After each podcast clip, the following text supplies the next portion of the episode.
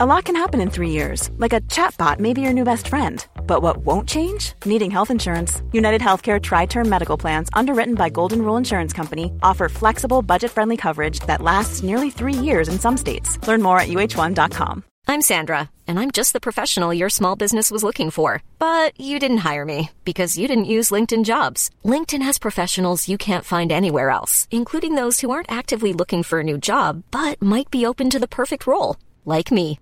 In a given month, over 70% of LinkedIn users don't visit other leading job sites. So if you're not looking on LinkedIn, you'll miss out on great candidates like Sandra. Start hiring professionals like a professional. Post your free job on linkedin.com/people slash people today.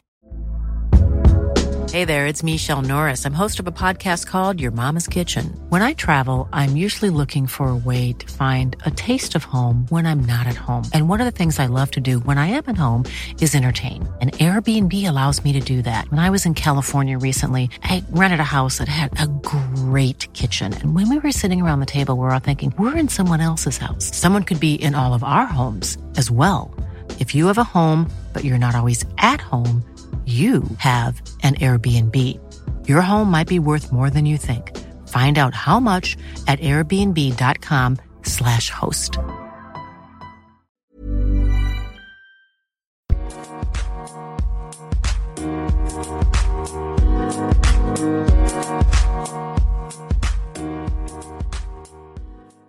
Salut, c'est Régis. Alors avant de te laisser écouter cet épisode avec Avril et de réserver ta place pour aller le voir au Métropole, il joue chaque mardi de juin, donc allez réserver votre place, j'avais envie de te dire quelques petites choses. Alors comme d'habitude, tu peux t'abonner et mettre 5 étoiles sur ta plateforme de podcast. Ça aide vraiment à gagner en visibilité pour que plus de gens puissent découvrir le podcast. Tu peux aussi t'abonner à ma chaîne YouTube qui s'appelle Humeur Humoristique et y laisser un commentaire, même si tu ne l'écoutes pas sur YouTube, ça me permet d'avoir des commentaires, d'avoir des avis sur le podcast, pour pouvoir améliorer tout ça et aussi pour que plus de gens puissent découvrir le podcast. Si maintenant tu veux soutenir financièrement le podcast, tu peux le faire via Patreon et donner la somme de ton choix chaque mois ou alors faire un don unique via Linktree. Tous les liens sont en description de l'épisode. Ça m'aide vraiment à continuer et à continuer à te proposer du contenu de qualité, ce que j'essaie de faire au maximum.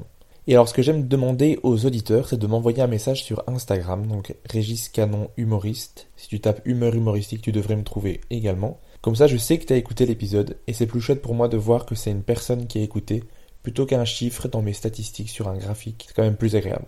Pour cet épisode, je t'invite donc à me contacter sur Instagram et à m'envoyer une note sur 10 pour que je sache que tu l'as écouté. C'est en lien avec l'épisode, ben, tu vas l'entendre. Et si tu es en Belgique et que tu es curieux de voir ce que je fais moi en stand-up, je joue ce jeudi 2 juin à l'Arsène Café de Namur, le 16 juin à Los Amoil à Bruxelles, le 20 juin au Made in Bruxelles Show et le 29 juin, attention là on organise une grosse soirée pour la fin de saison du What the Fun avec 50 humoristes belges qui vont faire un passage d'une minute trente sur scène. Ça va être la folie, il faut que tu vois ça. Bon allez, on se voit là-bas et puis bonne écoute.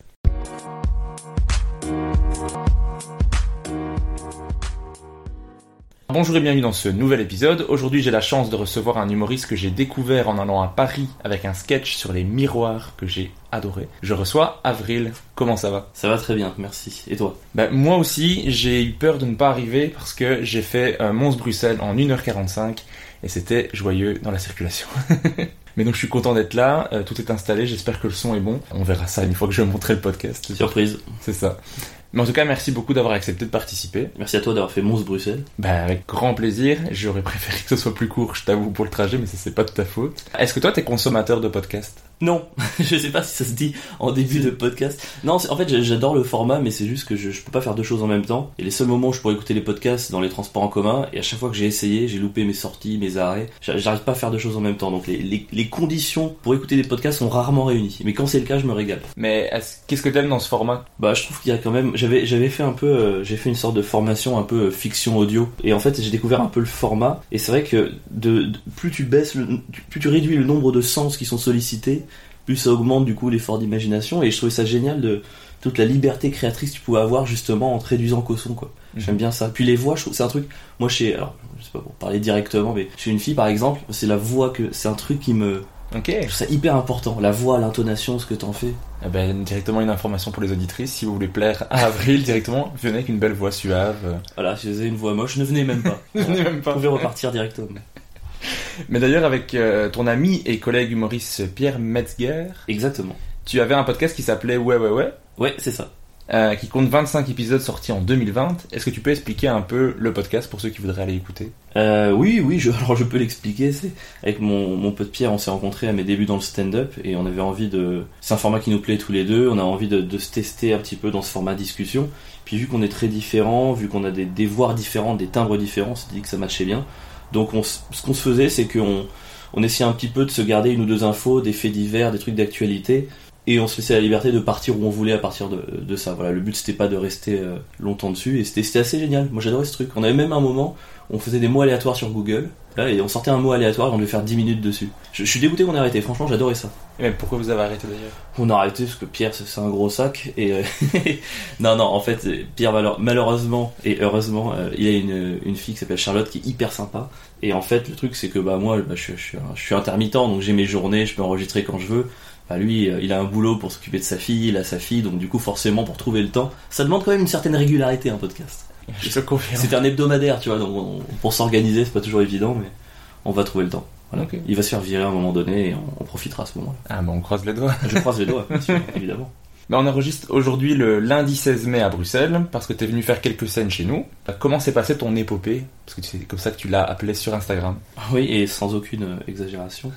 Bon, écoute, plutôt bien. Moi, habité 6 mois à Bruxelles il y a, il y a 10 ans, donc je Ah connaissais bien, je connaissais bien la ville. J'adore venir ici. Et là, le but, c'était un peu de fuir le public parisien et de découvrir un public un peu, un peu plus sympa. Finalement, j'ai eu des Parisiens partout où j'ai joué. Mais non, c'était vraiment cool. Puis j'aime bien les, les humoristes belges dans leur ensemble. Et c'est la première fois que tu jouais en Belgique? Oui. Comment t'as trouvé le public Ouais, c'était super. J'ai joué au Kings le premier soir, il y avait genre 10 Français en, en EVG, et en général, les EVG c'est c'est un enfer quand tu joues, et ben même eux ils étaient plus sympas. C'est-à-dire que les Belges rendent des Français plus sympas. Quand tu traverses la frontière, c'est- tu es obligé de t'alléger un petit peu. Il se passe un truc, tu, tu, peux- tu, tu peux pas être aussi arrogant, tu vois, tu dois faire profil bas, et ça, je sais pas, j'aime bien l'ensemble. Mais donc tu vas, tu m'as dit que t'allais venir rejouer ton spectacle ici à Bruxelles, possiblement? Possiblement. Ok. Pour l'instant, tant que c'est pas fait, je ne vais pas. euh, C'est arrivé, oui. Voilà, j'aurai 30 dates. Non, je sais pas, j'espère. Bah j'espère. Bah dédicace à Justine Tassignon qui va probablement euh, rendre ça possible. On l'embrasse. J'ai toujours rêvé de dire ça. On, on l'embrasse. Elle est super, Justine. Puis elle bosse, ouais, elle fait des trucs intéressants, je trouve, ici. Elle Ah réalise bon plein de trucs, je trouve ça très chouette. Ouais, elle essaie d'amener des, des humoristes euh, chez nous, euh, de faire découvrir des talents. Oui, puis surtout, elle a, je trouve qu'elle a un, un vrai avis sur le stand-up, ce qui est pas si fréquent que ça dans les, dans les, euh, parfois les décideurs et tout. Parfois, je m'é- je m'étonne un peu. Il y a plein de gens qui, enfin, tu vois, qui décident de plein de choses et quand tu parles, je sais pas, je- j'ai pas l'impression qu'ils s'intéressent vraiment au truc.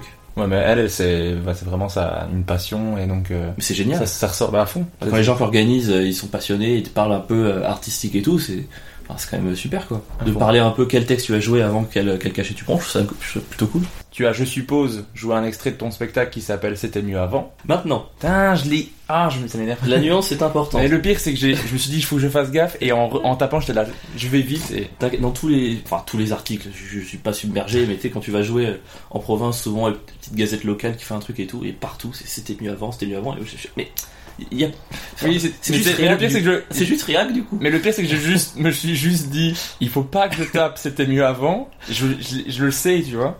Et en, bien sûr, je l'ai, je dit. Voilà. Tu, tu es pardonné. Si tu pardonnes facilement. Oui, c'est voilà, c'est mon héritage judéo-chrétien, j'imagine. Non, je sais pas. Une fois, j'ai joué à Avignon et c'était ah Christophe Avril vient jouer son spectacle. Mais d'où il y a même pas, je sais même pas d'où Christophe peut sortir. C'est- même pas dans, je parle même pas de ce prénom. Enfin, vraiment, c'est juste, il s'est dit n'importe quel, personne le lit. Je sais pas c'est quoi son prénom. Et Jean, Jean-François, mais non. Donc ton spectacle, c'était mieux maintenant. De quoi parle ce spectacle? Eh ben écoute, euh, de moins en moins de choses, et je dis ça de manière très positive. Bon alors, si tu veux aller dans le, le name dropping de sujets, moi, je parle notamment de... J'ai une petite passion pour Michel Delpech, chanteur des années 70. Je parle de nuque, je parle des guetteurs de mon quartier, je parle de mémoire cellulaire transgénérationnelle. Mais euh, c'est pas, le plus- enfin c'est pas important. Je, enfin dans ma manière de, je, je suis pas un humoriste à, à sujet, à conviction, tu vois. C'est plus, euh, j'essaie de prendre un truc, de l'étirer, de le rendre absurde. Donc en soi, les, les sujets c'est pas.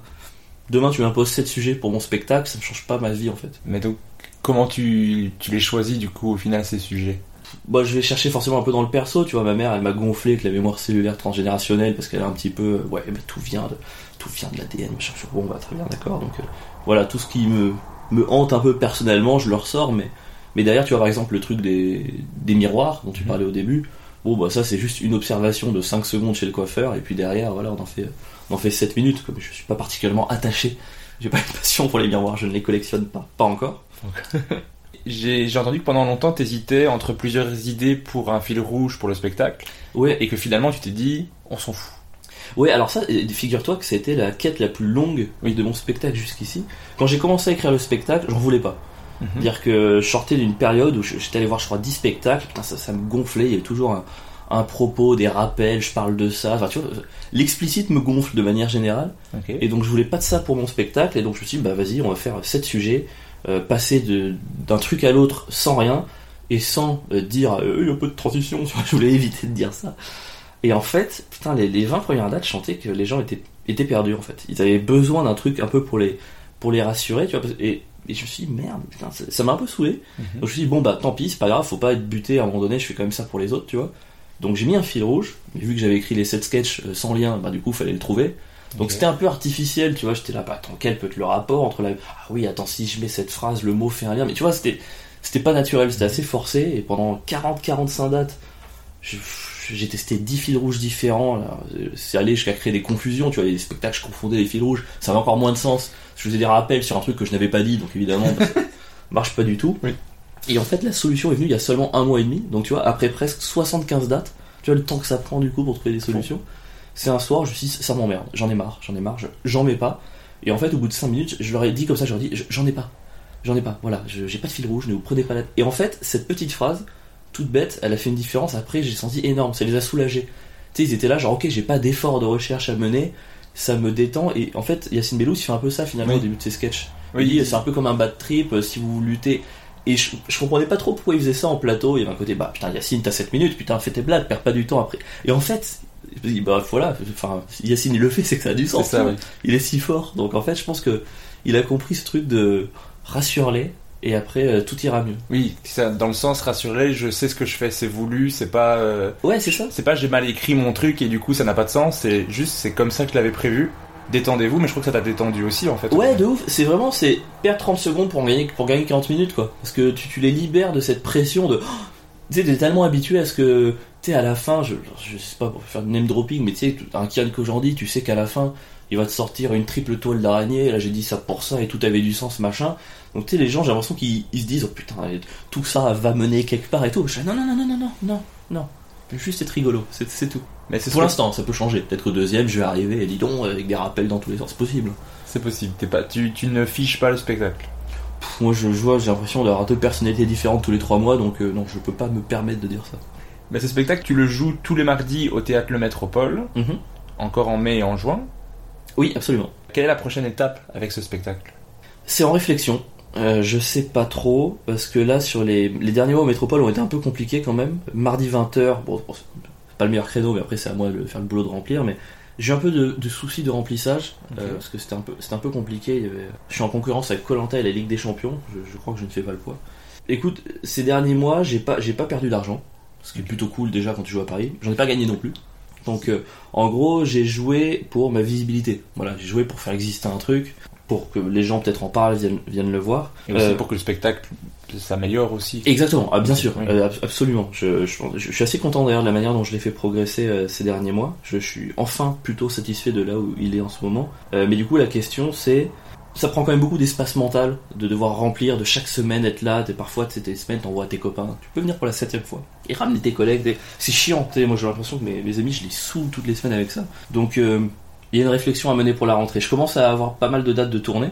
Putain, les tournées, je veux dire, euh, c'est pas pour cracher sur Paris. J'aime beaucoup Paris, mais quand tu te déplaces, il y a plus de monde, et, euh, ils sont ils ont moins l'habitude donc ils sont plus chauds, euh, ils payent plus sur place donc tu gagnes plus tard. Enfin, ça te moi je fais 4 jours à Gerson en avril. Putain, mais je je te jure, il y a un moment, je me suis dit, putain, mais je peux être marrant en fait. Et moi, je- non, mais c'est con, mais à Paris, je, enfin, tu vois, toutes les semaines, je me disais, bon, comment on va survivre? Alors que, tu sais, j'ai retrouvé un peu du plaisir de jouer et je me dis, bon, garder que des dates en province, ça peut être un bon plan en termes de confiance. Euh, après, voilà, je, je sais pas encore si je reprends à Paris à la rentrée. C'est en réflexion. Mais donc, si on veut venir voir ton spectacle à Paris, parce que je sais que beaucoup de gens qui écoutent le podcast sont essentiellement sur Paris. Ah ouais? Ouais, c'est c'est là où il y a le plus gros pourcentage dans l'écoute, donc j'espère que ça va ramener des gens à ton spectacle. D'ailleurs, si vous allez voir le spectacle d'avril, envoyez-moi un petit message pour me dire Hey, j'ai écouté le podcast j'ai pris mon ticket, ça me fera plaisir. Parce que un des buts principal du podcast, c'est de faire découvrir des humoristes qui me font rire. Donc si on va voir le spectacle, c'est vraiment le, le truc le plus sympa qu'on peut me dire.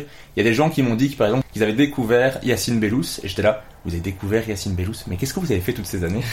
Et euh, je trouve ça génial, faire découvrir Yacine Bellous, tu vois, par exemple, ou un Baptiste Le Caplin, il y a des gens qui sont allés voir son spectacle, qui m'ont qui m'ont fait une photo de- des tickets, ça fait trop plaisir, quoi. C'est génial. Tu leur dis que tu prends 10% sur les places euh, Non Franchement, ça serait top, mais non, non.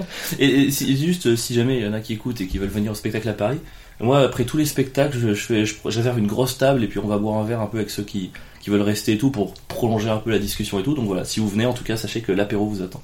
Ah bah cool. Voilà. C'est c'est une de mes manières de, de remplir. Voilà, j'attire les gens avec de l'alcool. À fond. Petite parenthèse par rapport à ce spectacle, moi j'adore ton affiche.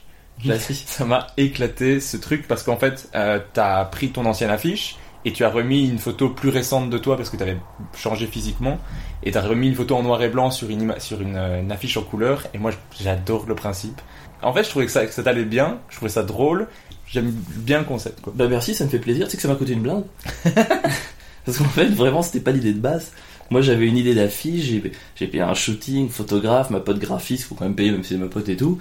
Donc j'ai tout fait bien, et puis elle m'a envoyé le résultat final, puis j'ai vu, je suis, mais, non. Et, et vraiment, il y a un truc de physique, genre, mais non, mais j'ai pas envie de ça, quoi.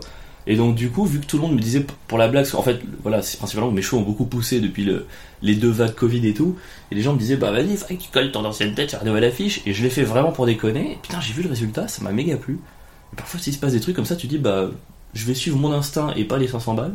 Euh, et franchement, je- j'en suis, ouais, j'en suis très content. C'est rare que je Ouais. dise ça dans mes trucs, tu vois, j'en suis très content. Mais en fait, ce qui est chouette, c'est que je trouve que l'affiche est drôle en soi. Il y a un truc déjà drôle dans l'affiche. Donc déjà, moi, ça me dit, hey, il a l'air marrant. Tu vois, je trouve, juste la personne qui se dit, hey, j'ai mis une photo de moi noir et blanc sur un truc couleur.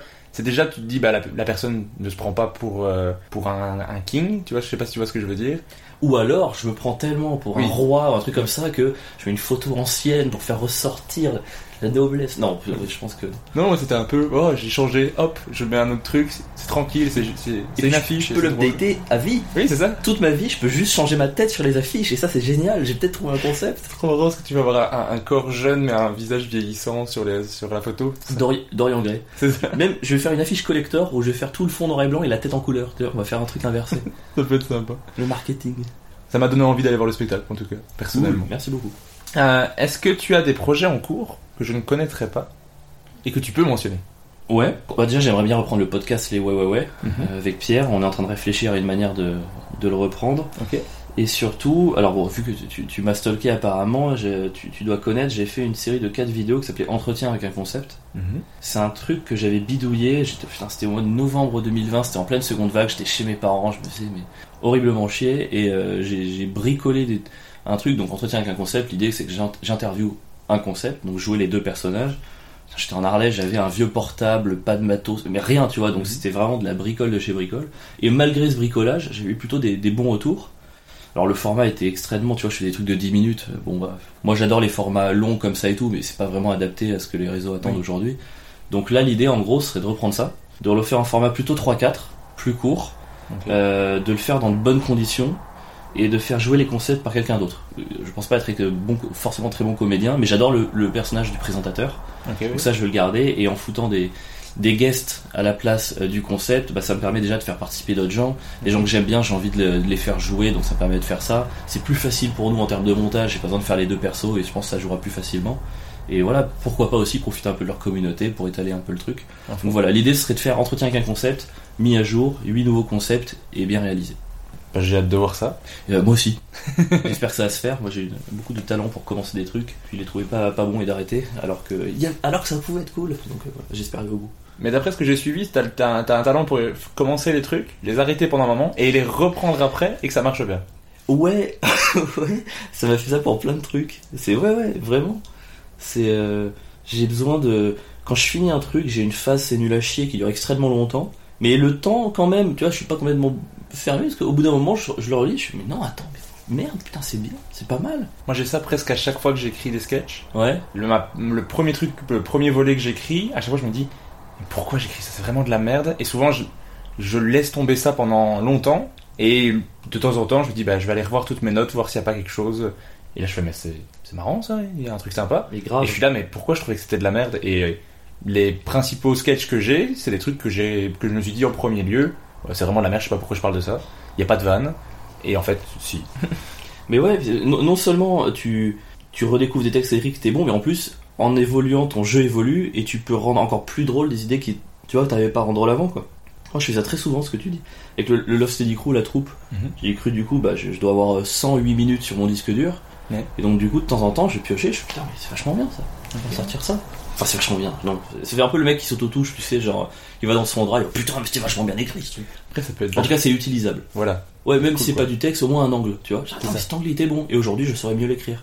Et bien donc, comme on est revenu un petit peu sur ton actualité, dans le podcast, moi ce que j'aime c'est euh, remonter le temps avec mon invité. Donc on va revenir au tout début, mais malgré mes recherches, je n'ai pas trouvé ton lieu et ta date de naissance pour ta future page Wikipédia. Ah ouais, la vache, c'est vraiment au tout début. Je suis né le 26 décembre 1991, au jour de l'éclatement de l'URSS. Donc euh, voilà. Est-ce que ma naissance symbolise euh, le monde nouveau et moderne? Je ne sais pas. Dites-nous en commentaire. Dites-le, je suis né. Ah, je- c'est, c'est mon MMO technique, c'est simple, c'est démission de Gorbatchev et quelques heures plus tard, du coup, je, je nais, euh, enfin quelques heures le lendemain. Je suis né à Cagnes-sur-Mer. Voilà, Cagnes-sur-Mer, c'est euh, à côté de Cannes. Voilà, ils ont, ils, ils ont été malins, ils ont fait Cannes et Cagnes juste à côté. Donc c'est ouais, sud-est. Mes parents sont du sud-est, donc. euh, Est-ce que enfant, t'étais déjà quelqu'un de drôle? Alors je dirais même pas que je le suis aujourd'hui, donc euh, mais en tout cas, par rapport à ce que j'ai, ce que j'entends de mes amis et tout, pas du tout. C'est venu extrêmement tard. La première fois qu'on m'a dit t'es marrant, je pense que j'avais, bon, je pense que c'était peut-être troisième année d'école de commerce, donc euh, bah ouais, enfin bien 20 ans quoi. C'était, euh, c'était non extrêmement tard. Et est-ce que tes parents, ton entourage sont des gens drôles?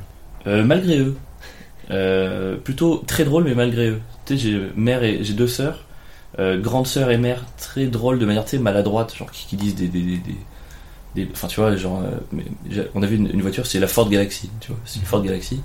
Et un jour il y a des, amis de mes parents qui viennent et fait putain c'était génial, on est allé au Futuroscope, on on, a, on a vu les planètes, on a vu la galaxie. Ma mère vraiment hyper sérieuse, mais putain mais pourquoi la galaxie est au Futuroscope Enfin tu vois, elle, elle était persuadée que quelqu'un avait amené la voiture. Et tu vois c'est que des trucs comme ça, tu fais putain mais c'est hyper marrant. Ok. Et mon père il fait des blagues, mais c'est voilà, c'est le, le bon vivant qui va te faire des blagues, qui aujourd'hui serait condamné à peu près dans, dans tous les plateaux et tout, mais moi, je, moi, je trouve ça marrant. Il fait beaucoup marrer mon père. Oui, qui reprenait des phrases des inconnus, si j'ai bien. Oh la vache, t'as vraiment poussé tes recherches. Ouais, mon père, euh, beaucoup, ouais, le, le Est-ce que tu baises? Euh, C'était. euh, Non, mon père, grand fan des inconnus. Ok. Mais toi pas Maintenant, si, mais en fait, il y avait, pas de. Mes, mes parents ont toujours énormément travaillé, donc il y avait déjà très peu de partage culturel, et puis encore moins de l'humour. Moi, je, franchement, à part euh, peut-être de Gad Elmaleh, il y a une époque quand même. T'es dans quelle année? Moi je suis du 93, donc 93. ou à peu près la même génération. Tu sais, c'était une époque où bah, tu regardais euh, l'autre c'est moi, on en Mhm. parlait, tu regardais le DVD. Et puis moi, c'est- à peu près tout ce que j'ai consommé en humour jusqu'à ma majorité, quoi. Je- je- Ok. C'était ni une passion, ni un, même pas un hobby. Je, je regardais rien du tout. Et c'est vraiment sur le tard que j'ai commencé à tout découvrir. Ok, donc bah, c'était ma question euh, suivante, c'était est-ce que tu regardais des spectacles d'humour et tout ça, est-ce que vous alliez voir des spectacles? Non, non. Franchement, bah, alors, euh, je viens du sud-est, mais très vite, euh, quand j'étais petit, on a emménagé en Ardèche. L'Ardèche, magnifique département, seul département de France sans gare ni autoroute. Enfin, tu vois, donc c'est, on est quand même sur un degré de solitude. euh, mais alors, depuis, je tiens quand même à dire ça pour l'Ardèche, euh, grosse offre culturelle en Ardèche. Voilà. Il y a beaucoup d'assauts qui se bougent vachement et c'est vachement cool. Mais non, on n'allait rien voir. Moi, le, le seul truc humoristique que je regardais, et j'y repensais que plus tard et tout, c'est que je regardais tous les, tous les Jim Carrey en cassette. Ok, oui. Alors, les, les, les Ventura, les, euh, les- Attends, je me rappelle, Fired m'avait traumatisé. Il y a des- scènes traumatisantes pour un enfant là-dedans. Le blague du coton-tige géant, je pense, c'est mon plus gros fou rire de mes 20 premières années. Euh, tous tous les Jim Carrey. Et les Robin Williams, peu- euh, Robin Williams, c'était les Flubbers, Ouais. trucs comme ça. C'est des trucs euh, de Dr. Patch qui finalement est extrêmement dramatique pour un enfant. Je l'ai pas vu, Dr. Patch, je crois. Bah, je vais pas spoiler, mais c'est enfin, pas drôle en fait. J'ai revu il y a pas longtemps, je me suis dit, mais pourquoi je me marrais? C'est absolument tragique. quoi. Et voilà, les Robin Williams, c'est les Jim Carrey. Mais pas de spectacle, les films. Ok. Mais il y a aussi le film Les Visiteurs, ou c'est après? Bah, f- tu sais, c'est des films que j'ai forcément regardé quand j'étais petit, mais sans, sans Ah, ok. m'y intéresser, sans accrocher. Mais par contre, encore une fois, quand plus tard, à 20 ans, j'ai commencé à. re- Tu vois, j'ai regardé le dîner de con, les visiteurs, les bronzés fonds du ski, le cité de la peur, et c'est là vraiment que je me suis dit, waouh, mais c'est génial. Mais Ouais. j'ai vraiment très peu de souvenirs humoristiques de avant, ouais, avant mes 20 ans, je pense. Pourquoi des films de Jim Carrey en, en particulier t'ont marqué? Qu'est-ce que t'aimes ch- chez lui? Pff, Je sais pas, je saurais pas dire. Mais en fait, alors c'est une analyse de maintenant, tu vois, parce que c'est pas l'analyse d'avant, mais il y a quelque chose de tellement enfantin, tu sais, dans son jeu, c'est- et, et- et je pense que c'est pas une coïncidence si, euh, quand j'étais enfant, c'est le seul qui m'est marqué parce qu'il il- il nous parlait directement. Robin Williams et, Jim Carrey, ils ont ce point commun. Mhm. C'est que en tant qu'enfant, tu comprends tout ce qu'ils font. Même si tu comprends pas les blagues, il y a, il y a tellement de générosité dans le. Ils jouent comme un enfant, tu vois. Mhm. C'est c'est vraiment. Et je pense que c'est pas pour rien que, que je les ai retenus, quoi. C'est, je trouve ça passionnant de les voir aujourd'hui. Je trouve hyper inspirant. J'espère que Jim va pas euh, se suicider. J'espère. Ouais. Il y a des risques. Ouais, quand tu vois. T'as vu Jim et Andy? Oui. Putain, ça, waouh. C'est à la fois très flippant pour lui, mais Ouais, mais c'est fabuleux d'avoir de. Je suis pas un pro Netflix, mais juste pour Jim et Andy, j'ai envie de, j'ai envie de garder mon abonnement. Et est-ce que, euh, enfant, euh, tout ça, le, le métier de comédien ou d'humoriste, ça t'attirait Donc, humoriste, je suppose que non, si tu en consommais pas. Ah non, mais, mais, mais vraiment, moi, moi j'étais. euh, je vais pas partir dans des définitions, des nomenclatures médicales et tout, mais enfin, je sais pas si j'étais sur le spectre autistique, on n'était pas loin. Moi, enfant, c'était. Je parlais à personne, mais vraiment personne. Moi, je détestais les adultes parce qu'ils me considéraient pas comme un de leurs égaux, euh, comme leur égal, et je détestais les enfants parce que j'ai trouvé, j'ai trouvé bête. Donc, du coup, j'étais vraiment tout seul, je, regardais beaucoup le sol, je parlais à personne. Moi, je, moi, je vais te dire, il y a. euh, ma, famille a une, toute petite, toute petite maison de vacances dans l'arrière-pays niçois. Et en fait, euh, c'est un, un village où tous les 15 août, il y a les fêtes du village. Tu vois, c'est le 15 août de chaque année, 15 août naissance de Napoléon, on, on l'embrasse. J'aime bien faire ça. Et donc, tous les ans, semaine du 15 août, on y allait en famille et tout, et c'est un village, il y a 4 habitants l'hiver et 200 l'été, parce que c'est les mêmes familles qui sont là depuis 10 générations, et c'est les mêmes familles qui sont là tous les étés, au 15 août et tout. Et moi, enfin, il y a la plupart des, des, des gosses, je me rappelle, tr- je me rappelle très bien, euh, ils m'ont dit, mais c'est la première fois que tu viens, Euh, j'avais 18-19 ans, ça faisait, ça faisait 18-19 ans que je venais, le village fait 30 mètres carrés, et savaient- enfin tu vois, moi je, je me cachais chez moi, enfin il y a vraiment ce truc où euh, ils étaient tous potes, en se voyant, de, tu vois, tous les 15 août, et moi c'était nouveau, Ah non, ça fait 20 ans que je suis là en fait. Donc c'est, non, non, c'est très peu de communication, aucune blague, euh, rien. J'étais gênant, moi j'étais vraiment gênant. Comment tu as switché? Qu'est-ce qui a changé? Je sais, forcément, en grandissant, il y a un moment donné où tu es un peu mieux dans ta peau, tu prends un peu confiance, tu tu- tu t'ouvres, mais. Ouais, il y avait- un truc, c'est que j'avais de l'avance à l'école, j'ai sauté de classe et je suis né en fin d'année et j'étais très petit pour mon âge. Donc ça a créé un écart quand même qui était assez bah, gigantesque avec les autres. Donc c'était pas d'égal à égal. Tu vois, j'ai jamais été en même primaire, collège, lycée. C'était pas, j'étais avec des amis potentiels. Tu vois, c'était, j'étais un peu le. C'est pas pareil. Et donc il y a. Au fur et à mesure qu'en grandissant, tu rattrapes l'écart. Tu sais, de la- bah, 20 et 10, c'est pas pareil que 40 et 30, tu vois. Mhm. Et au fur et à mesure que l'écart s'est réduit, où j'étais un peu l'égal des autres, là j'ai pu commencer un petit peu à m'ouvrir et à parler et tout, mais tant que j'étais complètement à part, enfin il n'y avait pas de. Je dis, il n'y avait pas de communication quoi. Ok. Ouais, parce que maintenant t'es très à l'aise, tu discutes. Euh... Dire on se connaît pas spécialement, il n'y a pas de soucis euh, pour discuter tout ça, je vois. Ouais, alors C'est ça- marrant, je veux dire, y a, il y a- je vois l'évolution quoi. Ouais, non, il y, en a une grosse. euh, Après, bon, c'est un bouton que j'enclenche quand même. C'est-à-dire que je reste quand même fondamentalement introverti. Mhm. Euh, très souvent, je, je fais des crises de. pas de claustrophobie sociale, mais il me faut une issue de secours. Tu vois, juste je parle à trois personnes, s'il n'y a pas une porte ouverte, je, je me sens pas bien quoi. Donc, euh, c'est un bouton que j'ai appris à enclencher pour les besoins à la fois bah, euh, du métier, de la compagnie avec mes amis et tout. Mais voilà, ça- reste. euh, Mais je sais le faire. Ce qui est cool. Ça va, tu prends pas trop sur, sur toi là en ce moment. Non, non, non, non. non, non, non, mais je. Te dis, j'ai tellement pas parlé pendant 20 ans que je rattrape le temps un peu maintenant. j'adore. Enfin, c'est vraiment un truc que j'aime bien faire. Donc, non, non, là, je me sens très bien. Et puis, la fenêtre est ouverte. Donc, j'ai une issue de secours. Bon, on est au deuxième, donc c'est pas une bonne issue de secours, mais. Il y a moyen, il y a des chances de, de s'échapper. Toi, t'étais. euh, tu trouves qu'il y a un changement fondamental dans ton rapport à l'humour depuis que t'es enfant? Ben, moi, mon rapport à l'humour a toujours été plus ou moins le même, c'est que euh, j'ai toujours utilisé l'humour soit pour me protéger, soit pour me faire des amis.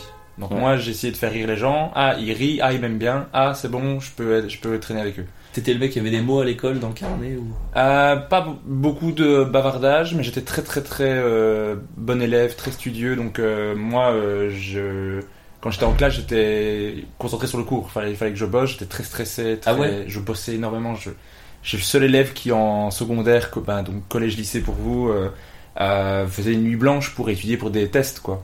Ah ouais, à la vache Ah ouais, ouais moi j'étais en panique. Tout ce qui était test, examen, j'étais en panique. ouais Le jour des examens en fin d'année, il fallait pas venir me parler parce que j'étais en train de relire jusqu'à le dernier moment où on rentre en classe. Et pourtant, j'avais des, des très beaux points, mais ça me, j'étais angoissé avec ça. Et donc, euh, mais euh, pas du tout l'intello euh, rejeté des autres. C'était, euh, je, je bosse, je bosse, mais dans mon coin. Et quand je suis avec les autres, je suis, euh, je fais des blagues, je fais, je partage, je partage mon cours. Je sais pas combien de gens ont Donc tu triché. étais un des rares premiers de la classe qui avait des amis. C'est ça. Bravo. Mais je, je laissais les gens tricher sur moi aussi, pas de souci. Euh, je savais que j'avais les, les réponses, donc euh, hop, on passe, je passe ma feuille, on copie. Et ça se voit que t'es un Euh. mec bien. Ça se- je je l'ai vu de suite. À ta manière d'installer le micro, dans, le- dans le mouvement, dans la gestuelle, c'est voilà. Je peux voir si une personne est une bonne personne à sa gestuelle. Mais euh, d'ailleurs, euh, dédicace à Pierre qui a copié sur moi pendant toutes ces années de néerlandais. Pierre, si tu nous écoutes, On, on l'embrasse. on l'embrasse également. Mais du coup, euh, du coup, ouais, mon rapport à l'humour, ça n'a pas beaucoup changé par rapport à ça. J'essaie toujours de faire rire les gens pour qu'on m'aime bien. Donc, généralement, quand je n'arrive pas à faire rire quelqu'un, je suis en panique. Et là, il me faut mon issue, de- mon issue de secours aussi parce que, ah ok, elle ne rit pas, ok, elle ne m'aime pas, ok, bon, mais euh, comment je m'en vais? Je- Comment je fais? Donc, mon, mon rapport est un peu plus ou moins le même depuis toujours, euh, je dirais, par rapport à ça. Mais niveau sociabilité, euh, j'ai toujours du mal à parler avec des gens que je connais pas, par exemple. Ouais. C'est- toujours une grosse difficulté, donc souvent je vais faire des blagues, et si les blagues passent bien, ça va, je me détends. Si les blagues passent pas, je me détends pas du tout. Et donc les contextes, les contextes où tu peux pas faire de blagues sont très compliqués. Ouais, je comprends. Par exemple. Souvent, je fais des blagues pour, pour éviter la gênance. Tu sais, je, je sais que je suis gênant quand je suis pas marrant. Et du coup, c'est voilà, comme tu dis, quand tu peux pas faire de blagues, là, waouh. Et est-ce est-ce que, ouais, est-ce qu'ils vont me trouver gênant? Est-ce qu'ils, bah moi c'est c'est pas, moi c'est pas gênant, c'est plus est-ce qu'ils vont bien m'aimer que est-ce que je vais être gênant. Mais après je pourrais être gênant aussi, ou alors, en tout cas avoir cette peur de l'être. Ouais. Bah, on est bien des humoristes, hein. on est gênant, on s'aime pas, on a peur d'être des. Ok. On a défini l'humoriste. Euh, après, je sais que tu as fait pas mal de foot avant de faire du tennis, parce que tu es quelqu'un de plutôt compétitif. Trop. Trop Au trait. C'est toi qui le dis, c'est pas Trop, moi. trop, trop. Trop compétitif. Est-ce que tu as gardé ce côté-là dans l'humour Ouais, mais j'ai su le rediriger envers euh, moi-même. Ok. C'est-à-dire que je suis pas.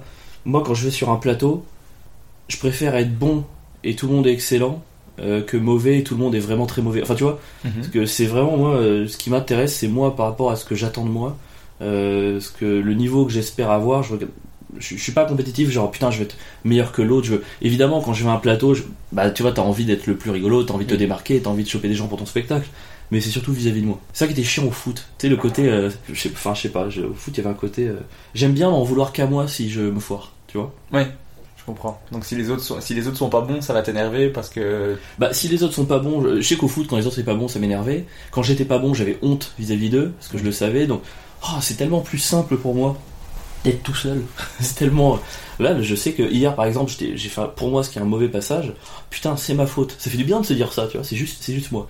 C'est pas le public, c'est pas d'autres gens qui ont fait des trucs. C'est moi. Tu vois, c'est plus rassurant. Mais quand tu quand as fait du coup une mauvaise scène, est-ce que tu arrives à te pardonner, euh, à te dire bah je ferai mieux la prochaine fois ou ça te reste pendant un moment? J'apprends à le gérer. Et puis surtout, ce qui est rassurant, c'est que mes bas sont de plus en plus hauts. Au début, quand je bidais, c'était pas. bah, les gens dans la salle, je pense, avaient envie de se tirer une balle. Enfin, y a- j'avais des raisons d'y penser pendant des jours. Je me suis dit, mais j'ai gâché leur mois, quoi. Là, aujourd'hui, quand je bide, je me dis juste, ils vont pas me retenir, mais ils ont pas passé un moment de merde. Tu vois, maintenant, mes, mes, mes fours, c'est pas les fours du début. Je suis très détaché de. Je vois vraiment le, le bid comme un. Ça dépend de quel bid c'est. Euh, un bid, parce que j'ai testé des choses, j'en voudrais jamais. Un bid où je fais mon sûr et je suis juste nul, ça, ça me fait chier. Donc voilà, il y a différents Ouais. types de bids. Ouais, et si j'arrive et je me mets un défi où autour de moi il y a que des gens qui jouent le même texte depuis 6 ans et moi je tente un nouveau sujet et ça marche pas, franchement je vais pas avoir honte de moi. Je vais plutôt me féliciter, je pense. Mais est-ce que tu aimes tester? Euh, Trop, et c'est mon problème. Déjà j'adore cette adrénaline de, de- de la première fois. euh, euh, puis en plus quand tu... Ça fait un peu un, un, un U je trouve les, les textes, c'est-à-dire que tu les commences, t'es spontané, ça marche. Après, il y a le côté t'es plus spontané, tu les maîtrises pas, donc pendant 15, 20, 30 passages t'es nul. Et après, tu le maîtrises tellement que ça redevient facile et tu peux te permettre, tu vois, de, de jouer de manière. Et là, ça remonte. J'ai jamais la patience d'attendre la fin de ce bas du U. Ouais. Donc je passe mon temps, dès que je commence à moins marcher sur un texte, à changer. Et c'est un problème parce que là, après 3 ans de stand-up, j'ai toujours pas un sur de 5 minutes, quoi. J'ai pas un texte où je vais un plateau où je me dis, je sais que je défonce. c'est marrant. C'est marrant que. C'est marrant dans le mauvais sens du terme. Oui, oui, oui. c'est généralement l'inverse. Beaucoup, beaucoup d'humoristes ont un, ont, du, ont un truc super sûr et ont du mal à tester. Moi, tester, c'est le truc le plus stressant du monde. Ah ouais? Ouais, c'est le truc sur lequel je dois travailler euh, principalement, je pense, c'est que pour moi, tester, c'est très très dur. Ouais, ça me, ça, ça me stresse juste trop. Et en fait, je le vends moins bien. Maintenant que tu m'as raconté comment t'étudiais, je comprends. Ouais, c'est un peu ça. C'est un peu, mais c'est un peu euh, le- la peur de l'échec. C'est marrant parce que t'as l'air de placer l'échec sur le fait de, de pas marcher, alors que tu vois, pour moi, entre jouer un truc que je maîtrise et bien marcher, et bider sur du test, pour moi l'échec il est dans le premier. Tu vois, l'échec c'est dans, c'est, il est dans me complaire dans un truc que je maîtrise. Pour moi le vrai échec, tu vois, Oui. je me sens mal si je fais ça. Et toi tu te sens mal par contre si tu testes. C'est rigolo, on met on place pas l'échec au même endroit. Mais après, je sais qu'il faut le faire, donc je fais du test euh, quand même. Mais c'est vrai que c'est, mais c'est vraiment le truc qui me stresse le plus au monde, quoi. Ok, je comprends. Mais je vais le faire parce que je sais qu'il qu'il faut le faire. Je vais pas faire que du sur toute, toute ma vie en me disant, bah tant pis, ça me stresse trop. Je sais qu'il faut le faire, mais ah, quand je teste un truc, c'est horrible. Après, enfin c'est comme tout, je pense que t'es es éduqué à ce genre de truc. Moi j'ai commencé avec, euh, on mettait en scène au début. euh, dans la, c'est la troupe, une troupe qui s'appelle le Love Steady Crew et le but c'est de faire des nouveaux, voilà, de, toutes les semaines 7 minutes de full test. Euh, moi je fais plutôt 10 minutes, 10 minutes de full test sur des thèmes donnés par le public. Ça m'a vraiment plu, mais je trouvais que c'était encore, c'était pas assez loin, c'était trop euh, pas simple, tu vois, parce que je cartonnais pas non plus. Mais du coup on a poussé le truc avec Tirado, il me faisait faire des trucs à moi, c'est que parfois il me, dit, bah, il me, donnait un cinquième thème et une demi-heure avant. J'avais genre une demi-heure pour euh, faire un 8 minutes. J'adorais, putain, j'adorais ça. C'est vraiment le, le format un peu, tu sais, euh, chronique. Faire des trucs un peu nouveaux à chaque fois, être à fond dans la, la spontanéité, c'est un truc que je, je rêve de faire. quoi. Ok, pour moi c'est de la science-fiction ce que tu me dis là. C'est vrai? Mais en fait, j'ai fait de l'impro, donc euh, en soi, ça devrait pas me, me faire peur. En impro, ça allait, mais en stand-up, tu me dis dans une demi-heure tu joues et tu ne sais pas ce que tu vas faire, mais en fait, il faut m'amener aux urgences parce que. Bah, chacun ses caractéristiques. Tu vois, c'est moi, ça, si tu me dis euh, joue un truc que tu connais, ça, je, je m'évanouis aussi. Mais en fait, le truc c'est que je te dis, moi, il a une grosse influence quand même sur la manière dont, dont, dont- j'ai- vu que j'ai commencé avec lui, il m'a un peu formé à ce niveau-là. Il est tellement persuadé de l'importance à la fois du personnage et de l'angle que tu vois pour lui les vannes viennent en dernier. J'ai récupéré ça, donc euh, dans cette demi-heure, le défi c'est pas un truc où j'écris et j'apprends par cœur et je joue. C'est vraiment Allez, on va définir avec une précision énorme qu'est-ce que je joue, quel est l'angle, et à partir de là, quand ça c'est bien défini, derrière le reste, il y a plus, il y a plus besoin de vannes. Franchement, euh, je crois que c'est parmi mes meilleurs passages d'ailleurs sur scène, ces moments-là. Mais en fait, je pense que c'est le genre d'exercice qui me ferait du bien aussi, hein, pour euh, dépasser ça. Tu vois, j'ai un, un blocage avec ça euh, qu'il faut que je dépasse, quoi. Mais Donc- au, au pire, euh, sur, sur le début, mets-le toi sur deux minutes. Tu te dis, bah, je vais faire un plateau, je vais faire deux minutes de blagues que je maîtrise. Après, je vais mettre ce défi-là pendant deux minutes, et puis je rattrape tout au cas où ça bide avec deux minutes que je maîtrise à la fin. Tu peux te mettre des trucs par. Tu sais, c'est comme les gens qui du jour au lendemain, putain, demain je vais faire un régime, je vais faire du sport tous les matins pendant 5 ans. Ça marche pas, faut y aller petit à petit, quoi. Mais après, euh, encore une fois, je teste quand même. Hein, je... Mais c'est juste que c'est panique. Donc moi, pour, pour moi, quelqu'un qui va monter sur scène une demi-heure avant lui dit ce qu'il va faire, c'est waouh. Je suis juste impressionné. Mais après, euh, après, je suis impressionné par pas mal de choses que tu as faites. Donc on va continuer par d'autres choses. Oui, moi j'invite que des humoristes que j'aime beaucoup. hein, donc euh, Mais la flatterie me, me convient très bien. oh, ben, je J'en ai besoin, ça. je vais t'en distiller euh, un petit peu au fur et à mesure du podcast. Ah, c'est gentil. J'en ai besoin en ce moment, putain. Alors par contre j'ai lu une phrase dans un article mais j'ai pas pu lire la suite parce qu'il fallait s'abonner au journal et j'avais pas envie. Euh, cette phrase disait Alexandre Avril s'initie tout jeune à l'écriture sous la houlette de son professeur de français. Est-ce que tu peux expliquer pourquoi T'as vu ça où? Je ne sais pas, je sais plus le nom du journal mais je ne suis pas abonné, je Ah, c'est dingue, c'est marrant. Bah ouais, ah bah putain, c'est fou. Ouais, c'est un, c'est un mec qui s'appelait Francis Stumbauer. C'était mon prof de français. Moi, j'ai fait un collège un peu spécialisé, donc c'était un peu particulier. Et c'était mon prof de français en, en quatrième et troisième. Et euh, moi, j'ai longtemps nourri une haine à l'égard des profs. Parce que, euh, moi, les- franchement, moi, l'école, c'était l'horreur. C'était vraiment, euh, pour moi, c'était l'enfer. Alors, j'étais, j'avais des très bonnes notes, parce que j'avais, un peu de facilité, donc voilà, je m'en sortais. Mais c'était vraiment, je, je comprenais pas en fait. Je comprenais pas pourquoi il, Parfois, je faisais, moi j'avais des, des carnets de sudoku, des mots croisés, des trucs comme ça, et chaque fois que je les faisais à ma table, ils venaient, ils m'engueulaient. Mais j'étais, mais je comprends pas. J'ai- Enfin, j'étais bonne note, me faites pas chier, euh, occupez-vous des autres et laissez-moi. Et ils me laissaient pas. En fait, il y avait un côté où les règles prenaient le pas sur la logique, et ça me. Et vraiment, j'ai haï mes profs pendant très longtemps, je comprenais pas pourquoi ils étaient là en fait. Je comprenais pas pourquoi ils répétaient des trucs qui étaient déjà dans des livres que j'avais. Enfin, je, je comprenais pas l'intérêt. Je mais C'est marqué là. Pourquoi tu le répètes? Dis-moi de le lire, tu vois. Enfin, j'ai vraiment nourri une haine envers les profs pendant longtemps. Et lui, c'est le premier qui m'a montré ce que c'était un, bah, un vrai prof, à mon sens, tu vois. Quelqu'un qui. putain, il faisait des exercices, c'était passionnant. Il avait un exercice, c'était champ lexical. C'était. euh, il donnait 20 mots, mais très compliqués. Mais je te donnerai les mots, mais même en tant qu'adulte, on les connaît toujours pas là. Ok. 20 mots, 20 phrases à trous. Puis t'avais le droit au dictionnaire. Et le but, c'était le plus rapidement possible. Chercher les mots dans le dico, comprendre. les remettre. Putain, c'était exercice, ça c'était génial. Il avait une dictée, c'était. Il dictait en classe. Il disait Vous avez une semaine, vous avez le droit à toute lettre que vous voulez. Vous avez internet, vous avez vos parents, vous avez la bibliothèque, mais ce que vous voulez. vous aidez de ce que vous voulez, et à la fin, vous me dites le coefficient que vous voulez pour la, pour la note. Et en fait, si je dis coef 4, une faute, c'est moins 4. Coef 1, une faute, c'est moins 1. Donc ça prenait un peu la, la gestion de risque, et on pouvait se faire aider de tout le monde. Et la première dictée, on était tous à moins 32, moins 35. Parce qu'il utilisait que des mots tellement. Euh, pluralité polyphonique, je sais pas comment ça se dit comme ça, euh, enfin, je sais pas comment on dit, mais tu sais qu'il y avait des. Tu sais, par exemple, le lait. Bah, lait, bah, t'as LAID, LAIS, LAI, LAIE, LAID, et, et que des mots comme ça. Et on se dit, et putain, c'était génial. Et ils faisaient du, ils faisaient du cas par cas, ils s'intéressaient vraiment aux élèves, ils nous faisaient vraiment, et c'était génial. Moi, je- franchement, c'est le mec qui, qui m'a fait dire, non, d'accord, ok, en fait, l'école, ça peut être vraiment super, quoi. Et c'est un mec qui a une importance énorme quand même dans ma vie parce que il y a, je faisais beaucoup de crises à l'époque. Euh, Je, je, je voulais pas aller en cours. Moi, je, je- chaque matin, j'essayais de trouver une manière de de, de, de pas y aller. Enfin, je, voilà, je collais le, front radiateur pour ah, j'ai pas mangé de la fièvre. Il y a une nuit, je me rappelle, en quatrième, c'était en plein hiver. Je suis sorti dehors, je me suis aspergé d'eau froide. J'étais là, j'espère que je vais choper la crève, je vais pas y aller. C'était vraiment une angoisse énorme, quoi. Et en fait, un jour, je dis à ma mère, j'y vais pas. Je, je veux pas, c'est la rentrée scolaire, j'y- vais pas. Je vais faire. Moi, j'ai supplié ma mère pendant 10 ans de faire les cours par correspondance. Je veux pas. Et elle a appelé ce prof-là. Et ce prof, dans la soirée, il a écrit euh, une, une vingtaine de pages. Et à ma place, en fait. Il a écrit un, un récit en se mettant à ma place. J'ai une vingtaine, pas du tout, c'est n'importe quoi. C'est 8-9, j'ai n'importe quoi. Déjà, c'est mytho.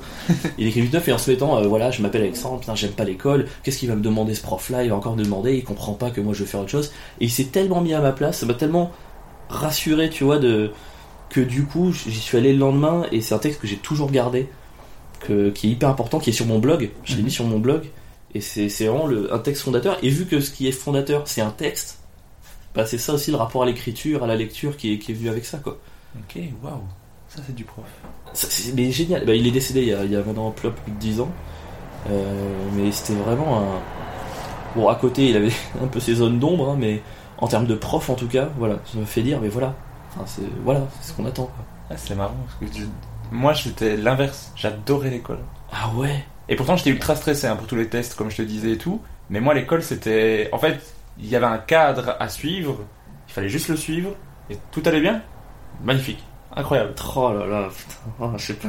Ouah, ça m'angoisse d'entendre ça. Ah, mais moi, c'est. Mais après, mais après j'avais les examens et tous les tests qui me stressaient énormément. Mais les cours et tout, j'aimais bien. J'aimais bien apprendre des trucs, j'aimais bien euh, être en classe, euh, j'avais un cadre, je savais ce qu'il fallait faire. En fait, j'étais bon dans un truc et donc ça me plaisait en fait. Et c'était facile, je savais ce qu'il fallait faire tous les jours en fait. Ah ouais, c'est marrant. Et même le, comment t'étais avec les autres, tout, enfin, tout, tout était défini. Et donc j'aimais bien ça, je pense. Et vraiment, après, ouais, après je suis devenu prof aussi. Donc euh, j'aime beaucoup ça. Après, ce que je- les cours que j'aimais le plus, c'est les cours de langue. Parce que je voyais tout de suite le pourquoi on apprenait ça en fait.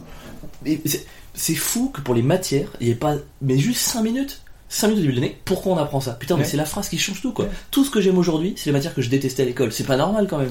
C'est pour ça que moi je détestais les maths. Parce que je n'ai jamais compris pourquoi on faisait des maths. Alors que c'est une des rares matières dont tu te sers vraiment tout le temps. Mais c'est ça que j'adorais avec les langues. Les langues, tout ce Ouais. que tu apprends, on va te dire, mais c'est pour que tu parles cette langue. Ouais, Ah, bien je comprends. Et du coup, bah, tout ce que je vais apprendre, ça va m'être utile à un moment donné? Oui, ok, bah, c'est magnifique. Tu vois, c'est pour ça que j'ai toujours adoré les langues. Bah, en fait, si tu apprends ce mot-là, tu vas sûrement l'utiliser dans une conversation quand tu vas être à l'étranger, quand tu vas aller en voyage. Ah, bah, donc faut que je connaisse ce mot. Ok, nickel, c'est bon. Je suis sûr que je t'aurais adoré un prof. Je suis pas sûr. mais si, mais si, mais il faut des. C'est trop important un prof. C'est trop important. bah, je suis d'accord. Trop important, j'ai pas fait la liaison. J'ai vraiment autant d'admiration pour les bons profs que de. Ah, haine, c'est un peu gros, mais vraiment, les. C'est trop important pour, trop important pour faire, euh, pour faire nimble, quoi. Oui. Pour juste. Après, bon, voilà, les mecs, j'imagine, après 20 ans d'expérience, t'as des gosses qui sont insupportables, t'es blasé, a des cours, t'es en pilote automatique. Je comprends. Tu vois, je peux pas attendre d'eux qui sont intéressants H24, mais au moins juste qu'ils nous disent. euh, Enfin, ait- qu'ils aient l'air passionnés parce qu'ils enseignent, quoi. Ouais, mais C'est pas trop demandé. pour avoir donné cours en secondaire, c'est très dur de partager ta passion quand tu as juste envie de survivre à ton heure de cours. Bien sûr. Mais- non mais bien sûr. Je- franchement, c'est avec le temps, j'ai voilà, moi aussi, je, enfin, je suis allé donner une ou deux formations, des trucs comme ça. J'ai largement baissé mon niveau de. Tu vois, je suis là, merde. Bon, attends, peut-être que j'arrête. Ils sont aussi un peu êtres humains et tout, mais genre, je- c'est pour ça que je, voilà, je leur demande pas la lune, juste, juste. Allez, ça va être bien, tu vois. Euh, je suis pas là pour vous faire chier en fait. Je suis pas là pour appliquer des règles débiles. Je dis, moi, ce- cette prof qui m'a puni deux heures de colle parce que je faisais des sudoku, putain, je, je dérangeais personne, tu vois. T'es là, allez là, occupe-toi de ceux qui ont besoin de toi. Ouais, c'est bah, c'est juste euh, ouais, app- appliquer des règles parce qu'il faut les appliquer sans, sans raison. et- Ouais, ça c'est c'est- c'est impossible pour moi. Moi, tu ne m'aurais pas dérangé avec ton sudoku. Merci, mais c'est pour ça que je suis sûr que je te radois. Euh, après, tu as, tu as fait quoi comme, comme bac? S spémat, Ok, et bac S, c'est... scientifique. Euh, scientifique spémat, mais je l'ai fait parce que c'était euh, c'était juste le ce qui était le plus simple pour moi. Moi je, je voulais, je dis j'aimais pas l'école, c'est ce qui me demandait le moins d'efforts. Vu que j'ai un cerveau très cartésien, très logique, tout ce qui est scientifique, ça a toujours été très simple pour moi. Donc euh, moi j'ai pris scientifique spé maths pour que ce soit le plus simple possible. Parce que je sais que elle, tu fais des dissertes, tu bosses chez toi et tout, je voulais pas bosser chez moi. Moi, la minute où je rentre chez moi, je veux que l'école soit terminée. Tu vois. Alors après, je sais Toi, que t'as t'as- fait quoi? Ah, bah, nous, on n'a pas de, il y a pas de bac en Belgique. Nous, c'est. Ah bah ça m'étonne pas, tiens. Non, nous, C'est c'est, un truc, euh, t'as un enseignement qui est, t'as différents niveaux d'enseignement, que c'est général, technique ou professionnel. Ouais. Si tu fais professionnel, tu vas plus vers un métier. Euh, technique, c'est un peu entre les deux. Et euh, général, c'est, t'as un peu toutes les matières. donc Oh bah, on, a un peu, on a un peu ça. Nous, c'est juste S et tout, c'est au sein de la filière générale. Voilà, mais c'est, nous, c'est des options, en fait. Donc, tu, les options que j'avais en dernière année, c'était, euh, latin, anglais, espagnol. Trop bien. Là, t'es team latin, toi Ouais. Moi, j'étais team grec ancien euh, à l'école. Ah, j'ai jamais fait. C'était un peu les deux guerres, tu sais. Les latinistes contre les. Oh, c'était pas les gens les plus dangereux du monde. hein. non. Mais moi, j'ai- j'ai jamais, j'ai j'ai vraiment beaucoup aimé le latin. J'ai hésité entre faire prof de latin et faire prof de langue, en fait. Ah, trop bien, prof de latin, c'est fou, quoi. Ça génial. Je trouvais ça génial et en même temps, j'ai du mal à. Je crois que ce qui m'a fait choisir, c'est que j'ai du mal à expliquer pourquoi j'aime bien et quel est l'intérêt. J'ai Mais c'est ça, parce que c'est marrant, tu dis, moi j'adore les langues parce qu'il y a un- il y, a un intérêt concret, tu vas le parler derrière, et tu dis, j'aurais bien aimé être prof de latin. À mon avis, il y a très peu de pays dans lesquels tu peux parler latin et des gens te comprennent, quoi. C'est ça. Je crois que c'est ça qui m'a fait choisir parce que j'ai- j'aurais. J'ai beaucoup plus de mal à expliquer pourquoi, mais je trouvais ça super cool en fait. Mais est-ce que c'est pas parce que c'est juste un facilitateur de langue? Une fois que tu parles latin, Oui, aussi. tu apprends vachement plus facilement toutes les autres langues latines pour le coup, mais il y a, il y a- il y a- il y a de ça, mais j'aimais bien le. Ouais, euh, analyser la langue, retrouver euh, l'origine des trucs. Et après, on, a- on, a- on avait plein d'histoires sur l'Antiquité, et les profs aussi. Pour le coup, on avait vraiment des profs passionnés, donc euh, passionnants. Après, je sais que tu as fait euh, un an à Hawaï et six mois en Argentine, Ouais. mais je ne sais pas à quel moment et pourquoi. Oh bon, pourquoi? C'est des échanges universitaires euh, Hawaï, du coup, c'était ma deuxième année d'école de commerce et Buenos Aires, c'était la quatrième. Et euh, bon, je voulais me barrer, quoi. Parce que j'ai détesté aussi l'école supérieure. Enfin, c'était pas que l'école jusqu'au bac, j'ai vraiment tout détesté. Et je suis arrivé en école de commerce. Moi, je voulais pas faire de prépa parce que j'aime pas travailler, j'ai pas de, capacité de concentration. Je... Donc, je voulais pas faire de prépa. Donc, j'ai regardé les écoles post-bac. Commerce, je voulais pas faire commerce, mais c'est le seul truc quand tu sais pas ce que tu veux faire, tu fais commerce, ça t'ouvre à plein de trucs. Donc euh, commerce par défaut, euh, post-bac, école post-bac par défaut, et j'ai pris la meilleure école post-bac, euh, donc sans prépa, et je, voilà, j'ai candidaté pour celle-là, donc je l'ai eu, finalement j'ai eu de la chance, sinon je sais pas ce que j'aurais fait. Et pff, bah voilà, c'était pareil en fait, je suis arrivé, premier jour j'arrive à la résidence étudiante, trois élèves, tu viens d'où? Chicago, Chicago, il y a eu Chicago, il y a eu Moscou, eu Shanghai. Et toi Moi j'étais bah France, tu viens d'Ardèche, qu'est-ce que je dis Et j'arrivais avec que des je, je, veux pas synthétiser, dire l'expression fils d'eux, tu vois, c'est, ça m'intéresse pas. Il y avait des gens très sympas qui sont devenus parmi mes plus proches amis, mais t'arrives, c'est que des, c'est un univers, mais complètement euh, que des parents, PDG, euh, Danone, Russie, trucs comme ça. J'arrive, pour moi c'était l'enfer. C'était à la fois les cours horribles, prolongement du lycée, alors j'espérais un changement, et des gens que je supportais encore moins, donc euh, en général tu partais en échange en troisième, quatrième année, moi je leur dis je veux me barrer mais le plus vite possible. Je dis à mes parents je veux quitter l'école, ils disent écoute fais un effort, tu peux pas quitter toutes les écoles non plus. Et donc, euh, deuxième année, il y a une opportunité pour aller à Hawaï. Et, en fait, personne ne la voulait, cette place, parce que les gens disaient, ouais, ça fait branleur sur le CV. Moi, le CV, c'est la dernière de mes préoccupations dans la vie. Je dis, attendez, excusez-moi, il y a une opportunité de partir un an sur la plage. Oui, eh ben, je la prends. Vous êtes fous. Évidemment que je la prends. Ok. C'était génial, putain, c'était trop bien. Mais tu as, tu as détesté ces études, mais tu as quand même fait un master pendant 5 ans. C'est à l'ISEG à Lille? I- IESEG, à l'IESEG à Lille. Euh, bah en fait, première année, je voulais partir, mais vu qu'il y a eu l'opportunité de faire Hawaï en deuxième année, je fais bon, j'attends au moins deux ans.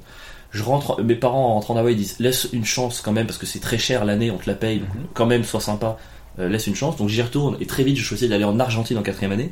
Je me dis bon bah j'attends, je reviens en cinquième année. je- bon maintenant que je suis là, autant valider le diplôme, surtout que c'est la fin, c'est mémoire, donc ça c'est trop bien parce que t'es chez toi, tu fais tes trucs. Donc euh, voilà, donc euh, du coup j'ai fait ces 5 ans à l'IESEG et j'ai fait un deuxième master derrière parce que je, je me suis passionné pour le cinéma pendant euh, cette scolarité. Et donc je me suis dit bon on va refaire un an de master 2 en production cinéma. Et donc là j'ai bougé à l'ESG à Paris.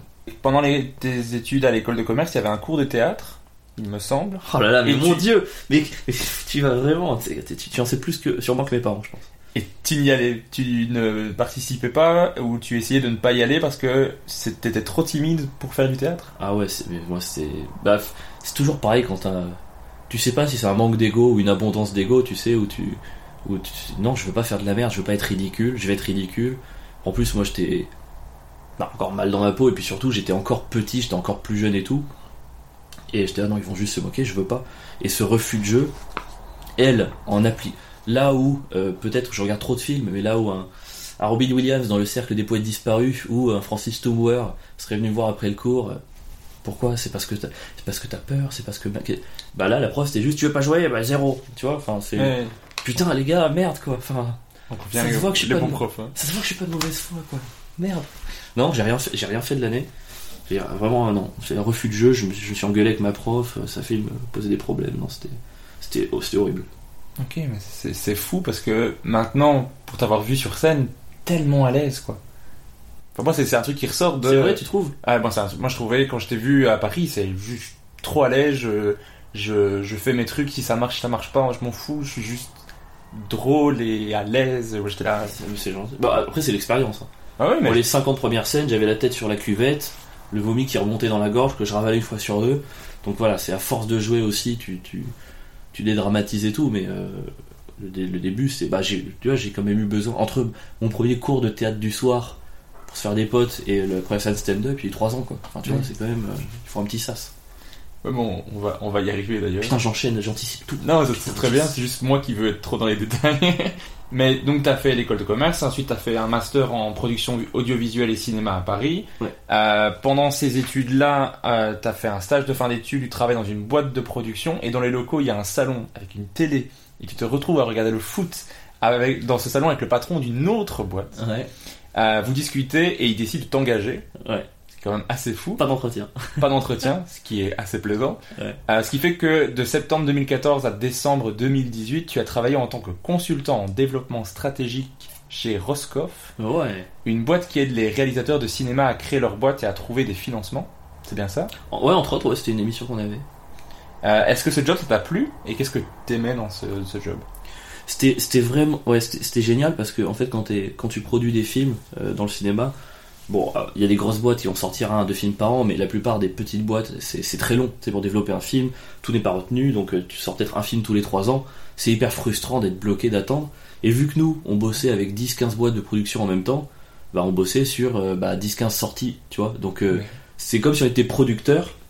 Dans le boulot qu'on faisait, on était quasiment producteur, mais avec 15 fois plus de projets.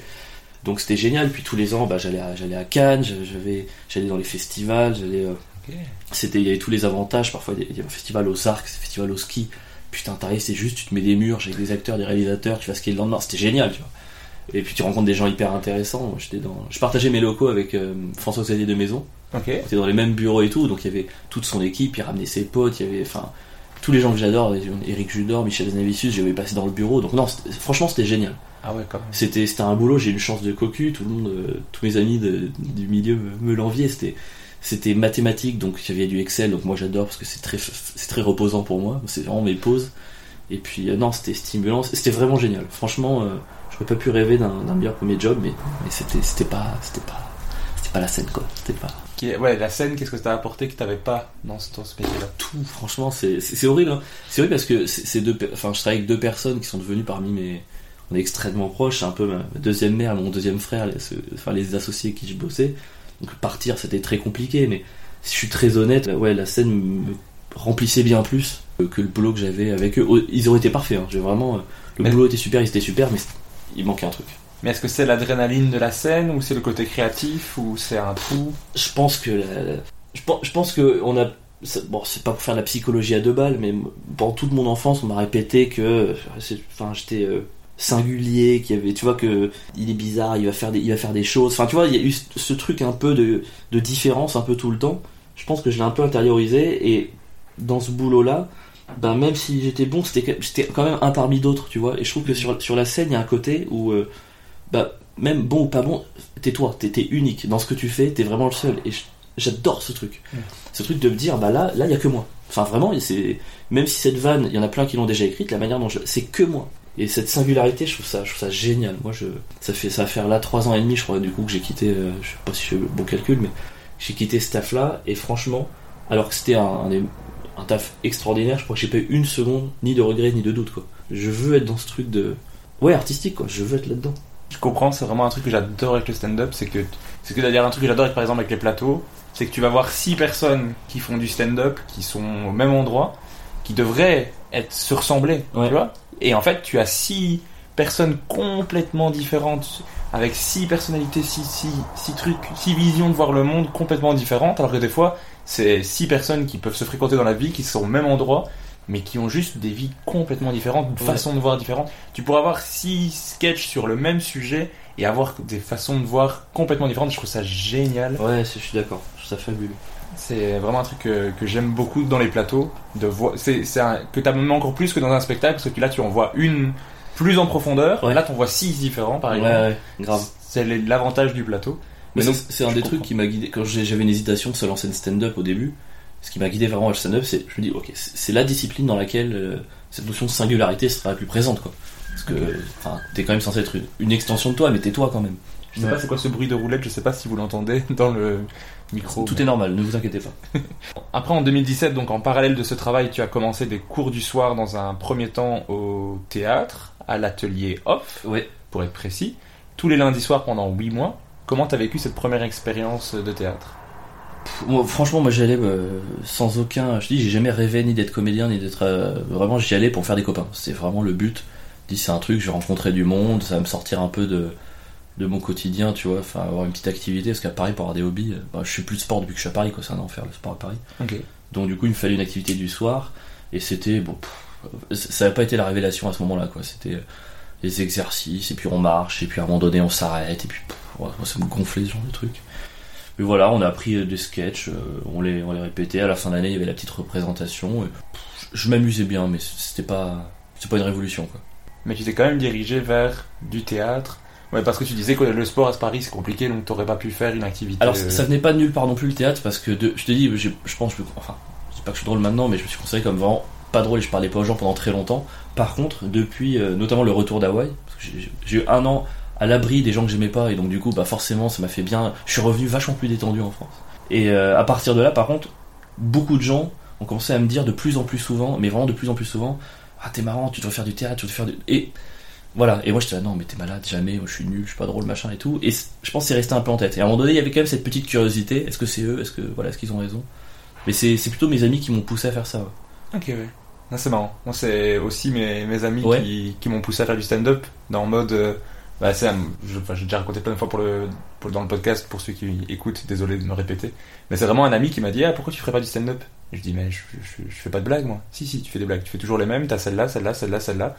Ah, donc t'avais déjà ton 5 minutes J'avais ouais, mais en, Tu fais en toujours fait- les mêmes, ça, c'est terrible. Je sais pas si c'est un compliment.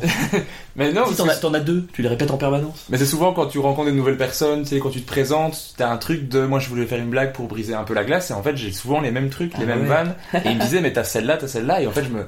Mais en fait oui, ça c'est du stand-up. Enfin, si, il suffit que je le dise sur une set dans un micro, et en fait c'est du stand-up. Et après j'ai vraiment écrit super facilement au début, parce que j'avais plein de trucs en fait, et il m'a, il m'a débloqué un truc de mais tu aimes le stand-up, tu regardes du stand-up, mais tu fais des blagues de stand-up, mais tu fais pas de stand-up.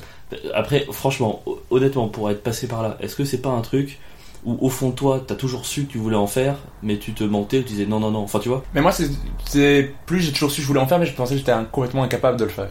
Ok, mais tu avais conscientisé que t'avais envie d'en faire. Ouais, ouais. Ah, ok. Moi, je regardais, euh, moi, complètement, je regardais Jamel, je regardais Gad, je Mm. me disais, c'est le meilleur métier du monde, Ah mais ouais, c'est ah ouais. impossible de faire ça. Ah Ce ouais qu'ils font là, c'est impossible. Après, le Jamel Comedy Club m'a fait me dire, ah, il y a des gens qui sont plus, qui sont moins showmen, qui sont plus normaux, je vais dire, plus calmes, plus tranquilles. Je, me je peux m'identifier plus, mais je suis incapable d'écrire aussi bien qu'un Yacine Bellou. Et du coup, je me disais, mais c'est impossible de faire ça. Après, euh, je me mettais une pression de, il faut que je sois euh, un Jamel, il faut que je sois un Yacine, mais tu commences quelque part. T'es pas Yacine Bellous après la première scène, tu vois. Ouais. Et du coup, je me disais, c'est pas possible, mais en fait, il me disait, mais t'as déjà des blagues. Euh, test, on, on organise une soirée, tu vas jouer devant les potes. On a, j'ai joué devant euh, 15 amis dans une salle euh, en pleine lumière. Où tout Ça le monde- marchait? Ouais, ça, c'était, c'était trop bien. À partir de là, c'était fini. Je devais faire du stand-up, tu vois. Et j'adore ça, tu vois. as eu ta scène déclic. Ouais, c'est ça. Mais euh, si, je pense que si cette personne m'avait pas dit, mais fais ça, jamais j'aurais essayé quoi. Parfois, c'est bien d'écouter les autres. Sur- Quand les, quand les gens sont bienveillants, euh, écoutez-les.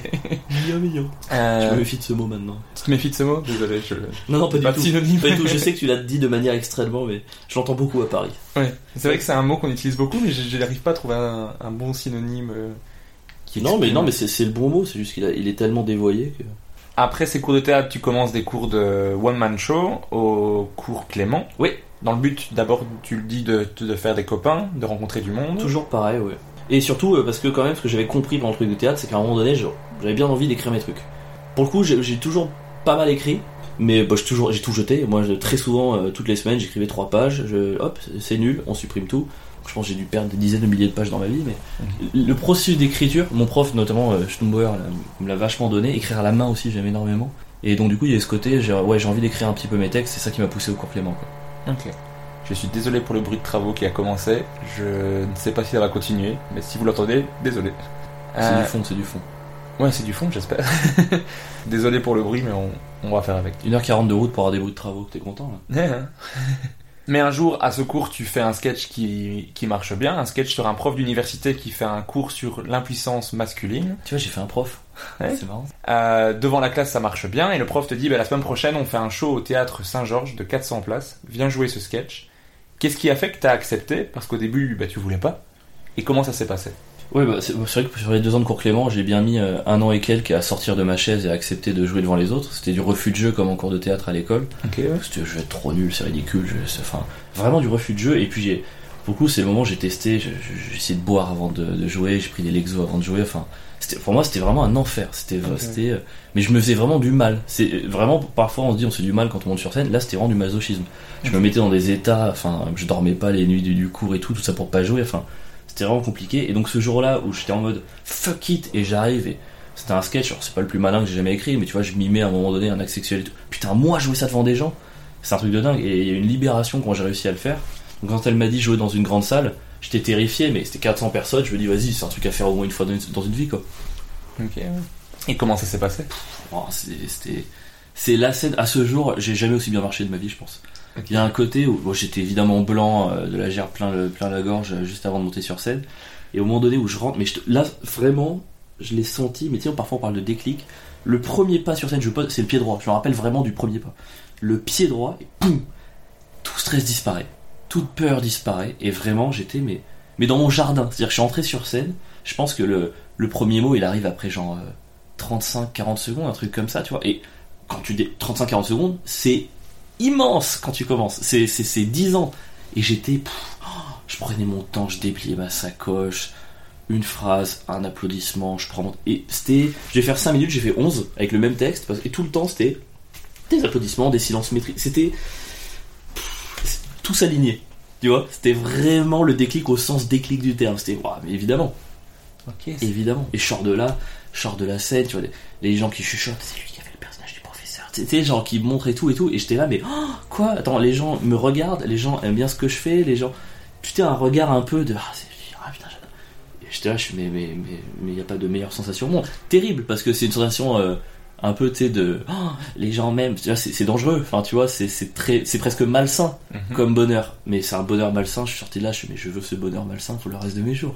Soyons honnêtes, j'ai un manque d'amour à combler, un ego qu'il faut que. Et ça passera par l'amour factice de spectateurs. Mais c'est pas grave, c'est pas grave, on y va. Vaut mieux un amour factice que pas d'amour du tout. Allez, on y va.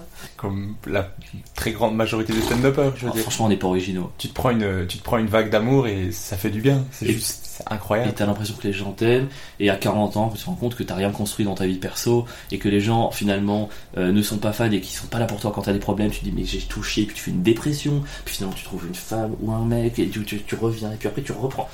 Moi je le sais, mon parcours, je le connais à l'avance. 10 ans de carrière, une dépression, et revenir sur la pointe des pieds, ouais, voilà, c'est c'est super. Eh ben, on fait rêver tous les qui veulent commencer. Non, mais c'est c'est une vie géniale, c'est une vie de merde en même temps, quoi. Enfin, c'est les deux. Après, euh, je dis ça, mais tu vois, des. Des, enfin, des, des, des Haroun, des Thomas VDB, des- enfin, euh, je les alors, je dis Haroun, je connais peut-être un peu plus que Thomas VDB, mais de l'extérieur, il y a des gens. Verino, voilà, Verino, par exemple. Euh, Verino, c'est un mec, mais le peu que j'ai parlé avec lui, c'est un un mec tellement équilibré, il a une Ouais. femme, il a des enfants, donc c'est pas vrai ce truc du cliché de l'humoriste torturé et tout. C'est, tu peux très bien euh, avoir une carrière normale, avoir une vie de famille épanouie, bien sûr que c'est possible, mais c'est juste que voilà. Dans mon cas personnel, j'y crois pas. J'y crois pas, j'ai trop de trucs à rattraper, tu vois. J'ai trop de. Mm. trop de tard. Life is full of what ifs. Some awesome, like what if AI could fold your laundry? And some, well, less awesome, like what if you have unexpected medical costs? United Healthcare can help get you covered with Health Protector Guard fixed indemnity insurance plans. They supplement your primary plan to help you manage out of pocket costs. No deductibles, no enrollment periods, and especially no more what ifs. Visit uh1.com to find the Health Protector Guard plan for you. I'm Sandra, and I'm just the professional your small business was looking for. But you didn't hire me because you didn't use LinkedIn jobs. LinkedIn has professionals you can't find anywhere else, including those who aren't actively looking for a new job but might be open to the perfect role, like me. In a given month, over 70% of LinkedIn users don't visit other leading job sites. So if you're not looking on LinkedIn, you'll miss out on great candidates like Sandra. Start hiring professionals like a professional. Post your free job on linkedin.com/people slash people today. Je vais enchaîner avec mes questions, je ne sais pas quoi. J'ai mis une gêne ou pas Est-ce que j'ai mis un. J'ai mis une Non, gêne sur c'est juste que je sais pas quoi dire. Est-ce que, ouais, en fait, je me suis peut-être trop livré là, tu vois Non, mais pas- T'es le mec qui en roue libre, ah mais attends, il est en train de dire qu'il veut se buter. Pas du tout. Je suis- aucune, aucune idée suicidaire. Aucune, ne vous inquiétez pas. Non, c'est juste que. Et je trouve ça encore plus dangereux de le dire en fait. Je viens de me rendre compte que dire, dire aux gens. Et attends, On dirait que aucune- convaincre. J'essaie de, me convaincre. Non mais tout va bien, bien. C'est Kurt Cobain qui chante sa chanson Je n'ai pas de, je n'ai pas de fusil. Mais pourquoi tu dis que t'as pas de fusil? Il y a une chanson où il dit ça? Il a chanson il dit Je n'ai pas de fusil. Non, Ah, avec tourné avocat. ah, c'est drôle. Il T'en parles dans un sketch? Non, mais je C'est hyper drôle. T'imagines le mec, demain je pousse le truc, mais il arrive. Je n'ai pas à le cacher dans le tiroir droit de ma commode. T'es d'aller vraiment dans beaucoup de Je n'ai détails. jamais enterré ma femme avec mes enfants. Pourquoi tu parles de ça.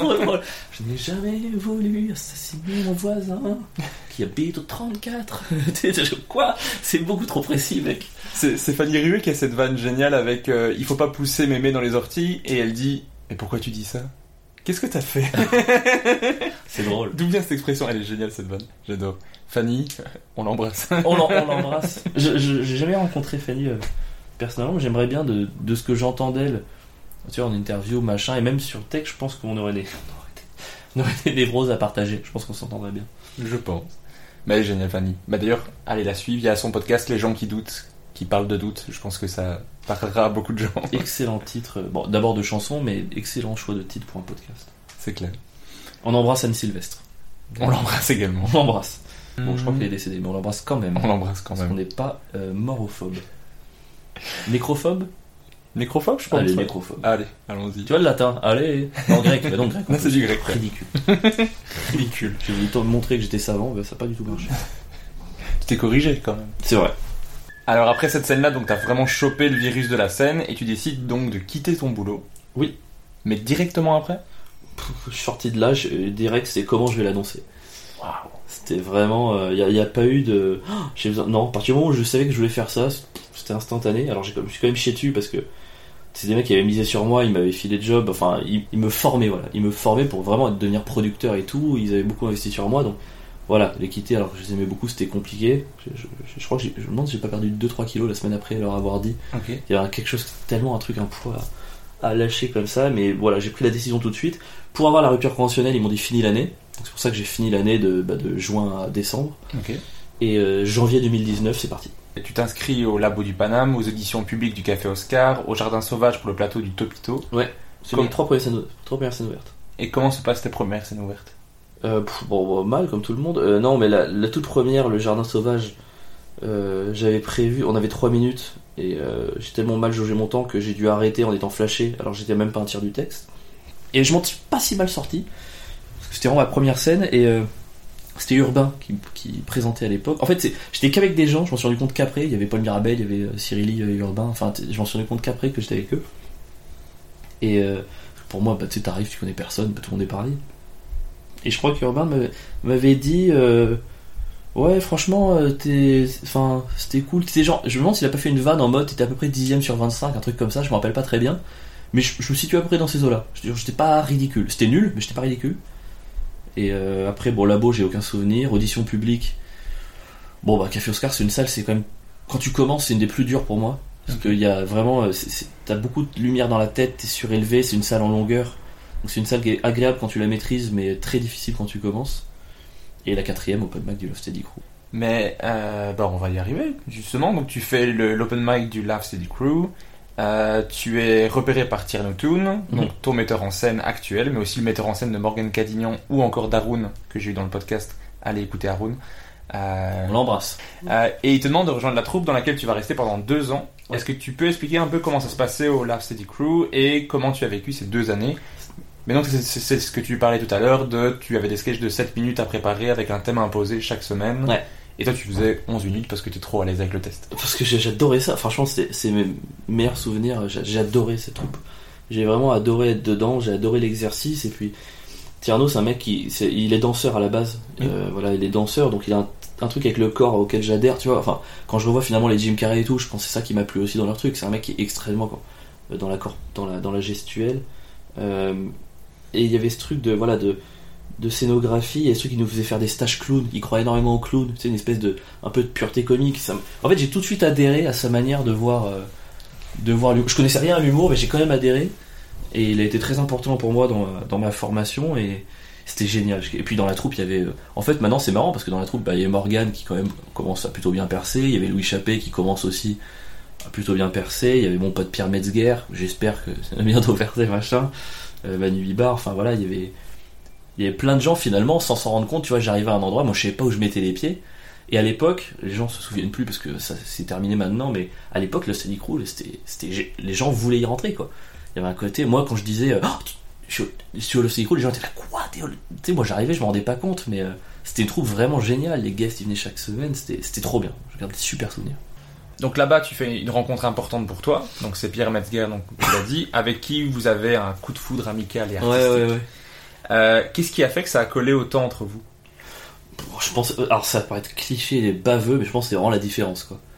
On est deux mondes radicalement différents. Moi plutôt le famille euh, un peu aisée, euh, province, tu sais, le, le- mes parents plutôt médecins, donc tu sais les, les médecins de province, trucs comme ça. Et lui c'était vraiment la famille communiste qui a, qui l'a fait grandir.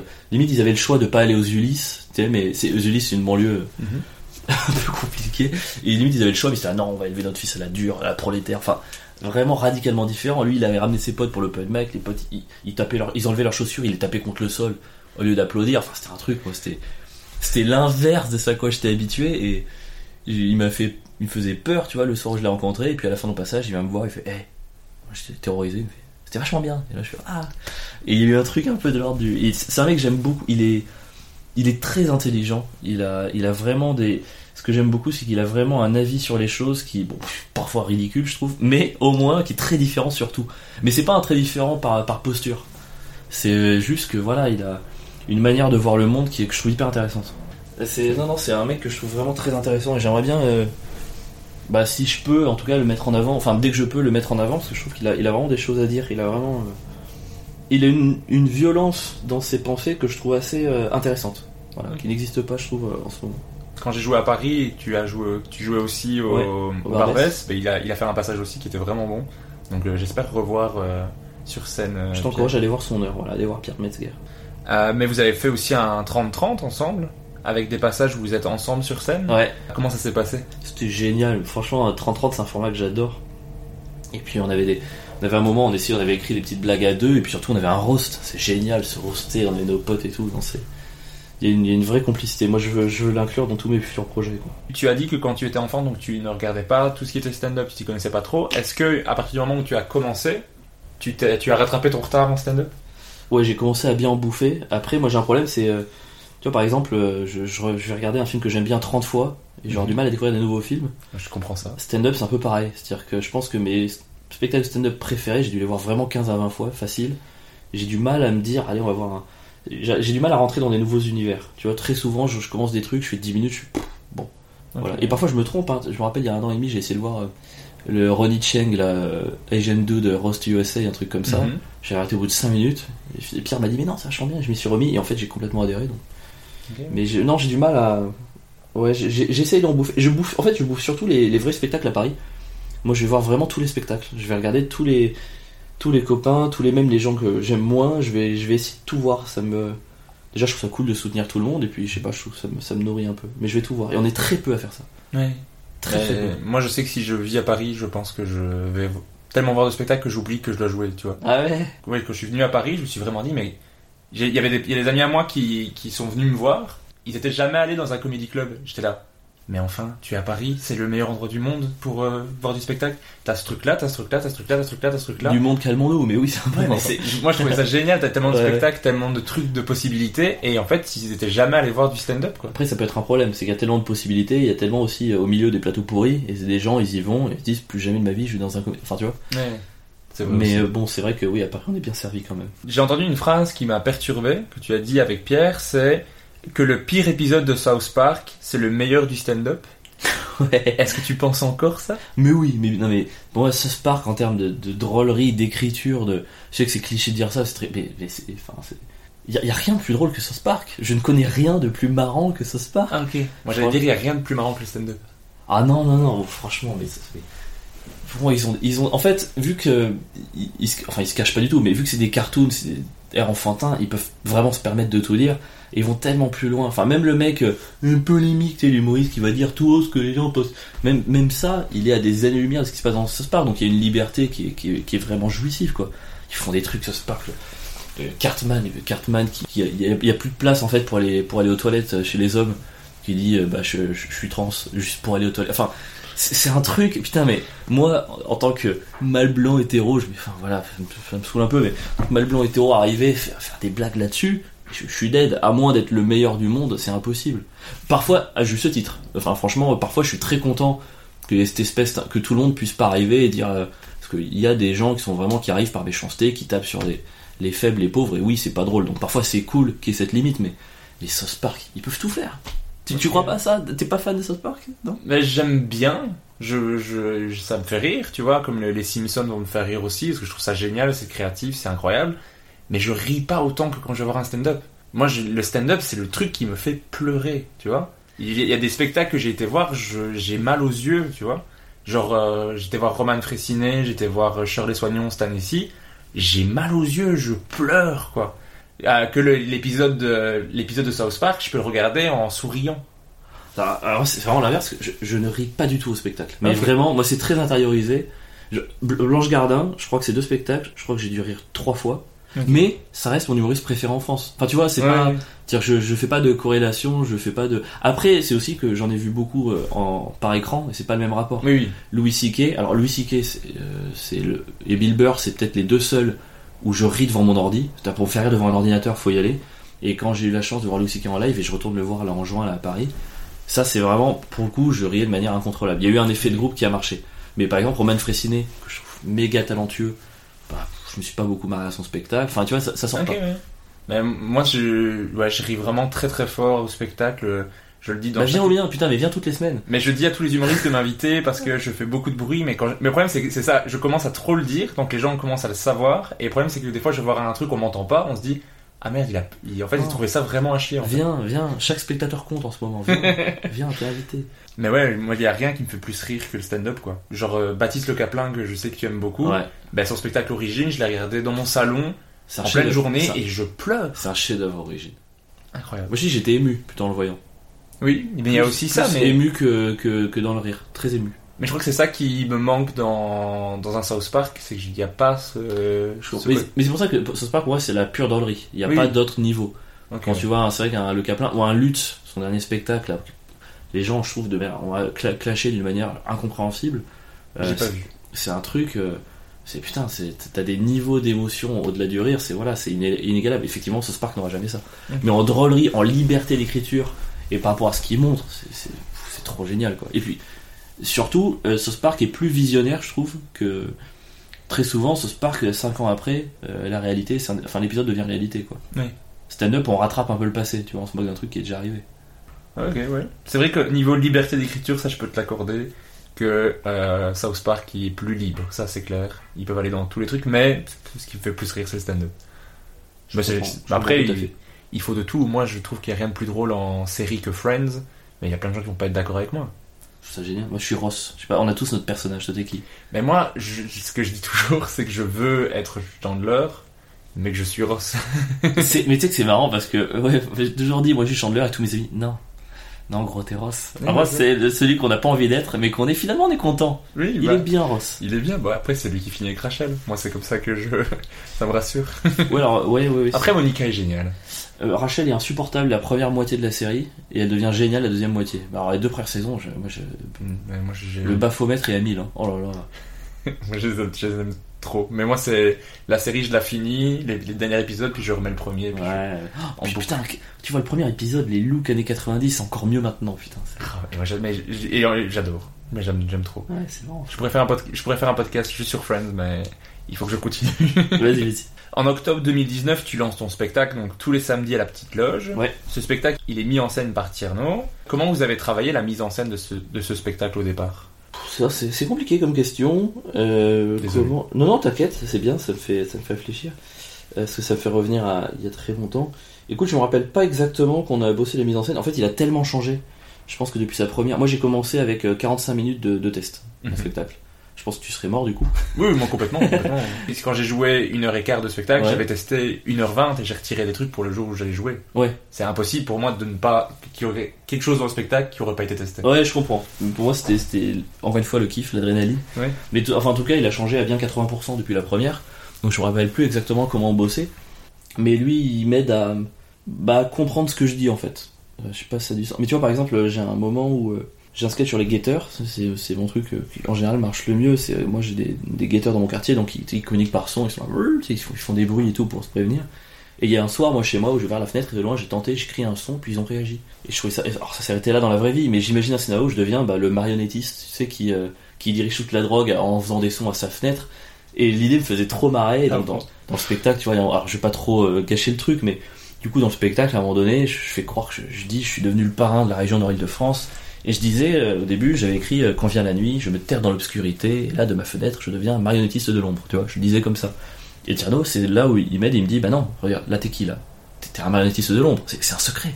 C'est genre, oh, donc du coup, c'est Quand vient la nuit, je me terre dans l'obscurité. Tu vois, c'est Ouais. juste, euh, qu'est-ce que tu dis? Quitter, euh, du coup, forcément, et depuis que je le dis comme ça, bah, ça marche trois fois mieux. Et c'est toutes ces phrases, non, non, non, là, voilà, pourquoi quitter, qu'est-ce que, pourquoi tu le dis? Et il m'a aidé à virer énormément de choses qui étaient en trop, à faire le tri, et ouais, c'est là-dessus que, que c'est que c'est cool. Me rendre compte de ce que je dis, c'est important. Quand on écrit, tu sais, t'as pas le. C'est idiot. En fait, c'est tellement logique ce qu'il me dit. Tu vois, et puis surtout, il m'aide à revenir à un truc très, très enfantin dans le bon sens du terme. Tu vois, par exemple, euh, si je viens de faire un peu une. Je viens de faire une bêtise, tu vois, un truc comme ça, bah avant, euh, tu vois, j'aurais pu faire. euh, Alors que là, c'est. Mais non, marche, tu vois, genre. tu sais, en marchant avec les pattes cartoon et tout. Il y a ce truc très enfantin, très, bah, très carré, très Williams, que je veux retrouver. Que je souhaite retrouver.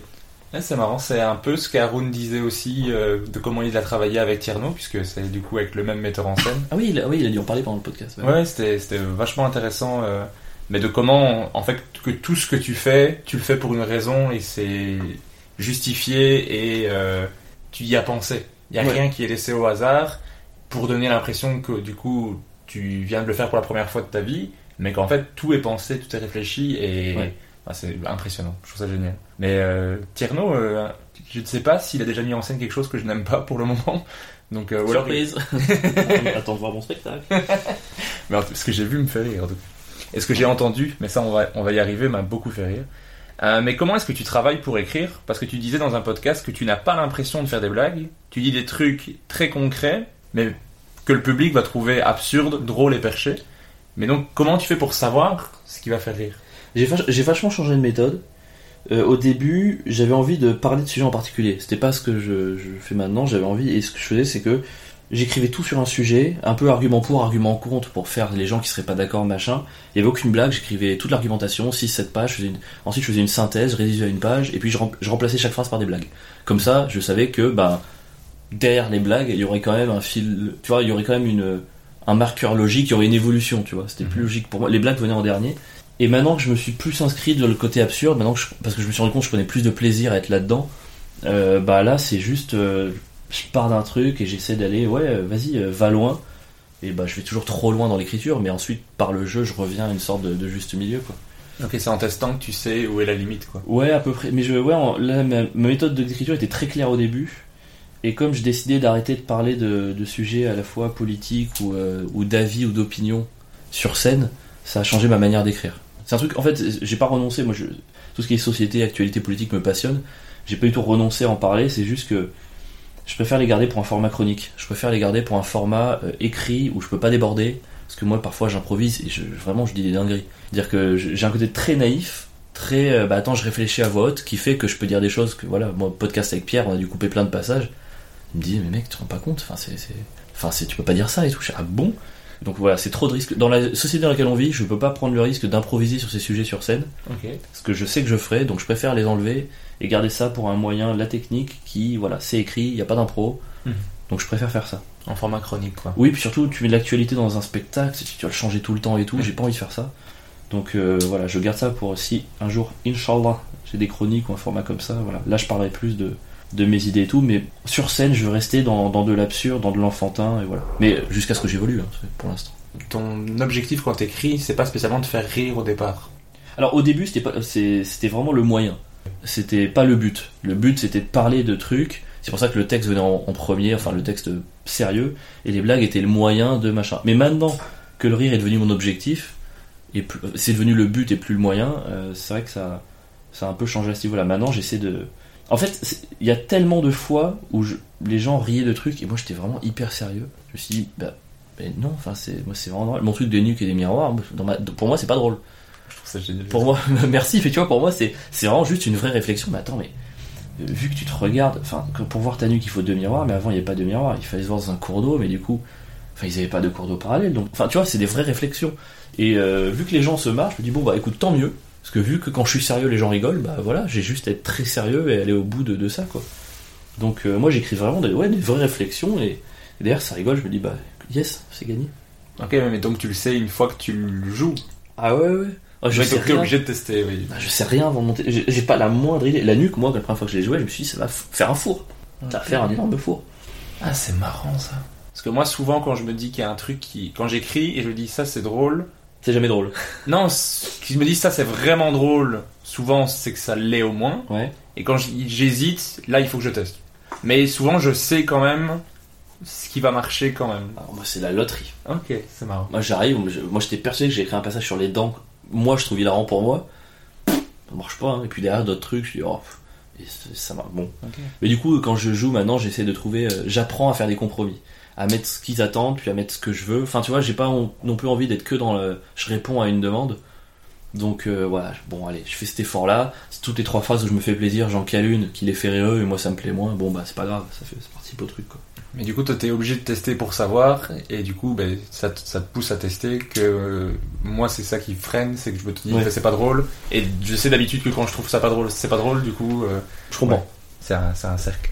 Ok. Pour remplir ta salle, tu t'es d'abord concentré sur billet réduc. Ouais. Euh, comment t'as fait pour mettre ça en avant et quel est l'intérêt de mettre en avant billet réduc? Bon, Bireduc, de ce que j'avais compris en commençant, c'était c'était vraiment un truc qui servait beaucoup pour remplir. C'était un algorithme de- sur lequel fallait surfer. Donc j'insistais juste beaucoup. J'avais juste un discours très rodé de Bireduc à la fin du spectacle. Mettez une critique, mettez une critique. Et grâce à ça, j'ai. Bah, à petite cloche, je fais 39 dates, j'ai fait 38 complets. Alors c'est 25 places, mais bon, je suis quand même assez fier de cette perf. C'est en Bireduc. Je passé 10 dates, j'ai insulté tous mes potes, relance, relance, relance. Ils en ont mis 100 et les 100 ont rempli la salle pour les, pour les 35 dates d'après, 30 dates d'après. Quoi. Là, ça marche moins bien parce que je suis passé au métropole. Vu que c'est un algorithme, vu qu'il y a, comment dire, en ratio moins de critiques par rapport au nombre de spectateurs. Parce que tu sais, quand j'ai commencé ma, ma salle, j'avais 20-30. Bah, du coup, quand t'as 5 critiques dans une salle de 25 places, c'est vachement bien. Quand t'as 5 critiques dans une salle de 100, Oui. c'est moins bien. Donc, du coup, voilà, l'algorithme Bireduc marche beaucoup moins bien depuis que je suis au métropole. J'essaie de trouver des solutions alternatives. Ça passe beaucoup par euh, le fait de supplier. Voilà, c'est ma méthode qui marche le mieux. Et sinon, sur les réseaux sociaux, à partir d'octobre 2019, t'as commencé à publier des moments d'impro et même des passages de- du spectacle, parfois donc euh, des passages plus écrits. Non, Jamais? Euh, Toujours des- que des moments d'impro? Non, ouais, euh, je veux pas sortir mes blagues du, du spectacle. Ok. Alors après, quand je sortais un bout du spectacle, bah, je pouvais publier deux trois extraits parce que je sais que je le jouais plus. Voilà. Mais j'essaye de. Alors j'ai changé d'avis récemment sur les captations. Je me, j'ai commencé, je fais deux émissions pour le Paname. J'ai écrit des trucs juste pour l'émission euh, parce que j'avais pas envie de leur donner un morceau de mon spectacle. Et en fait, euh, ironiquement, vu que ça a très bien marché, je l'ai intégré au spectacle. Donc finalement, voilà, tant pis. Mais euh, non, je sors que des, des moments d'impro, d'interaction pour le moment. Parce que je me sens pas prêt, je suis pas encore assez content de là où je suis humoristiquement, j'ai pas envie de publier des, des extraits que je regretterai plus tard, donc voilà. Le temps d'être content de ce que je produis et de trouver une captation propre, non, je publie que, que de l'impro. Mais est-ce que les moments d'impro, les, les mettre en vidéo et les partager sur les réseaux sociaux, c'est quelque chose que t'aimes faire ou tu te dis c'est parce qu'il faut le faire? Oh, franchement, moi, je, je- le jour où je peux me passer de réseaux sociaux, je me désinscris partout. Enfin, c'est- Ok. je- je- j'aime pas ça. Je le fais vraiment. J'essaie quand même d'être d'être sincère dans ce que je fais parce que si tu fais ça de manière mécanique, les gens le sentent. Et le principe des réseaux sociaux qui, les réseaux sociaux qui marchent, c'est quand même quand le- les auditeurs ils sentent euh, c'est lui. Tu vois, c'est une, honnêteté. Je suis avec lui, je partage sa vie et tout. Donc, je pense que tu le fais de manière complètement cynique, ça, ça marche pas. Donc, j'essaye d'être. euh, Puis voilà, parfois même l'année, je prends du plaisir. A des jours je mets des stories et tout, mais c'est juste que c'est un piège aussi. Tu vois, enfin, je commence à prendre du plaisir, c'est-à-dire que je rentre dans une logique un peu de Oh, je partage ma vie, je fais des trucs et j'ai pas envie de rentrer là-dedans. C'est un truc qui me bouffe du temps, je me sens mieux sans réseau quand je suis en vacances, je coupe les réseaux, je me sens euh, mieux que jamais. Donc euh, moi j'aimerais entre guillemets percer pour ne plus avoir besoin de réseau. Ok. Tu vois, me dire demain je sors un spectacle euh, et pouf c'est complet parce que voilà. Oh, oh là là, tu vois. C'est génial. Bah, c'est- tu te protèges mieux comme ça quoi. Le but des réseaux c'est de les travailler pour m'en débarrasser. Mais tant qu'on parle de vidéos sur les réseaux, récemment t'as publié les vidéos tuto Ouais. que j'aime beaucoup, surtout comment prendre confiance. Ouais. Ça m'a fait beaucoup beaucoup rire. Euh, C'était venu de cette, cette idée et est-ce que ça t'amuse du coup à le faire? Bah, tu vois, on en revient à ce truc de. Je je venais de parler de la sincérité dans les réseaux. Pendant un an et demi, je me suis dit, vas-y, il faut que je trouve une idée sur les réseaux, qu'est-ce qui va marcher. Je, prenais la tête, j'écrivais des trucs, puis des résultats. Allez, on va être très gentil en disant nul, parce que vraiment, enfin, chaque fois, je fais des vidéos, 5 jours de travail, 2 abonnés, t'es là, bon, c'est nul, quoi.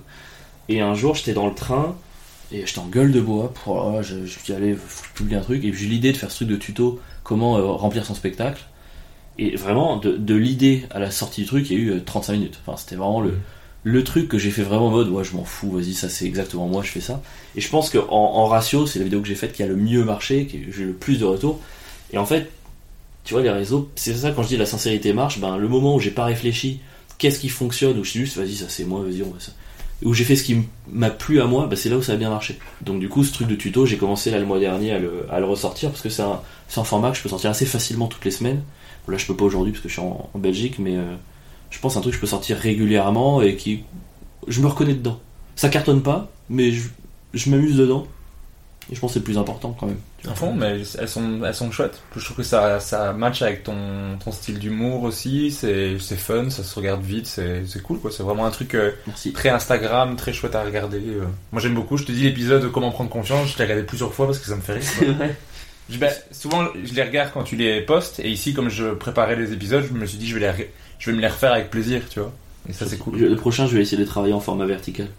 Ok. Pour, et moins d'une minute pour sortir en réel, voir un peu comment ça. Ouais. C'est le problème que j'ai avec les réseaux, c'est que moi j'aime les formats euh, longs en mode paysage et un peu complexe absurde. Et ce qui marche sur les réseaux, c'est le format court, en portrait et plutôt explicite et simple. Donc euh, bon, en ce moment, je suis en train d'essayer de trouver un compromis entre ce que j'aime et ce que les réseaux attendent. Quoi.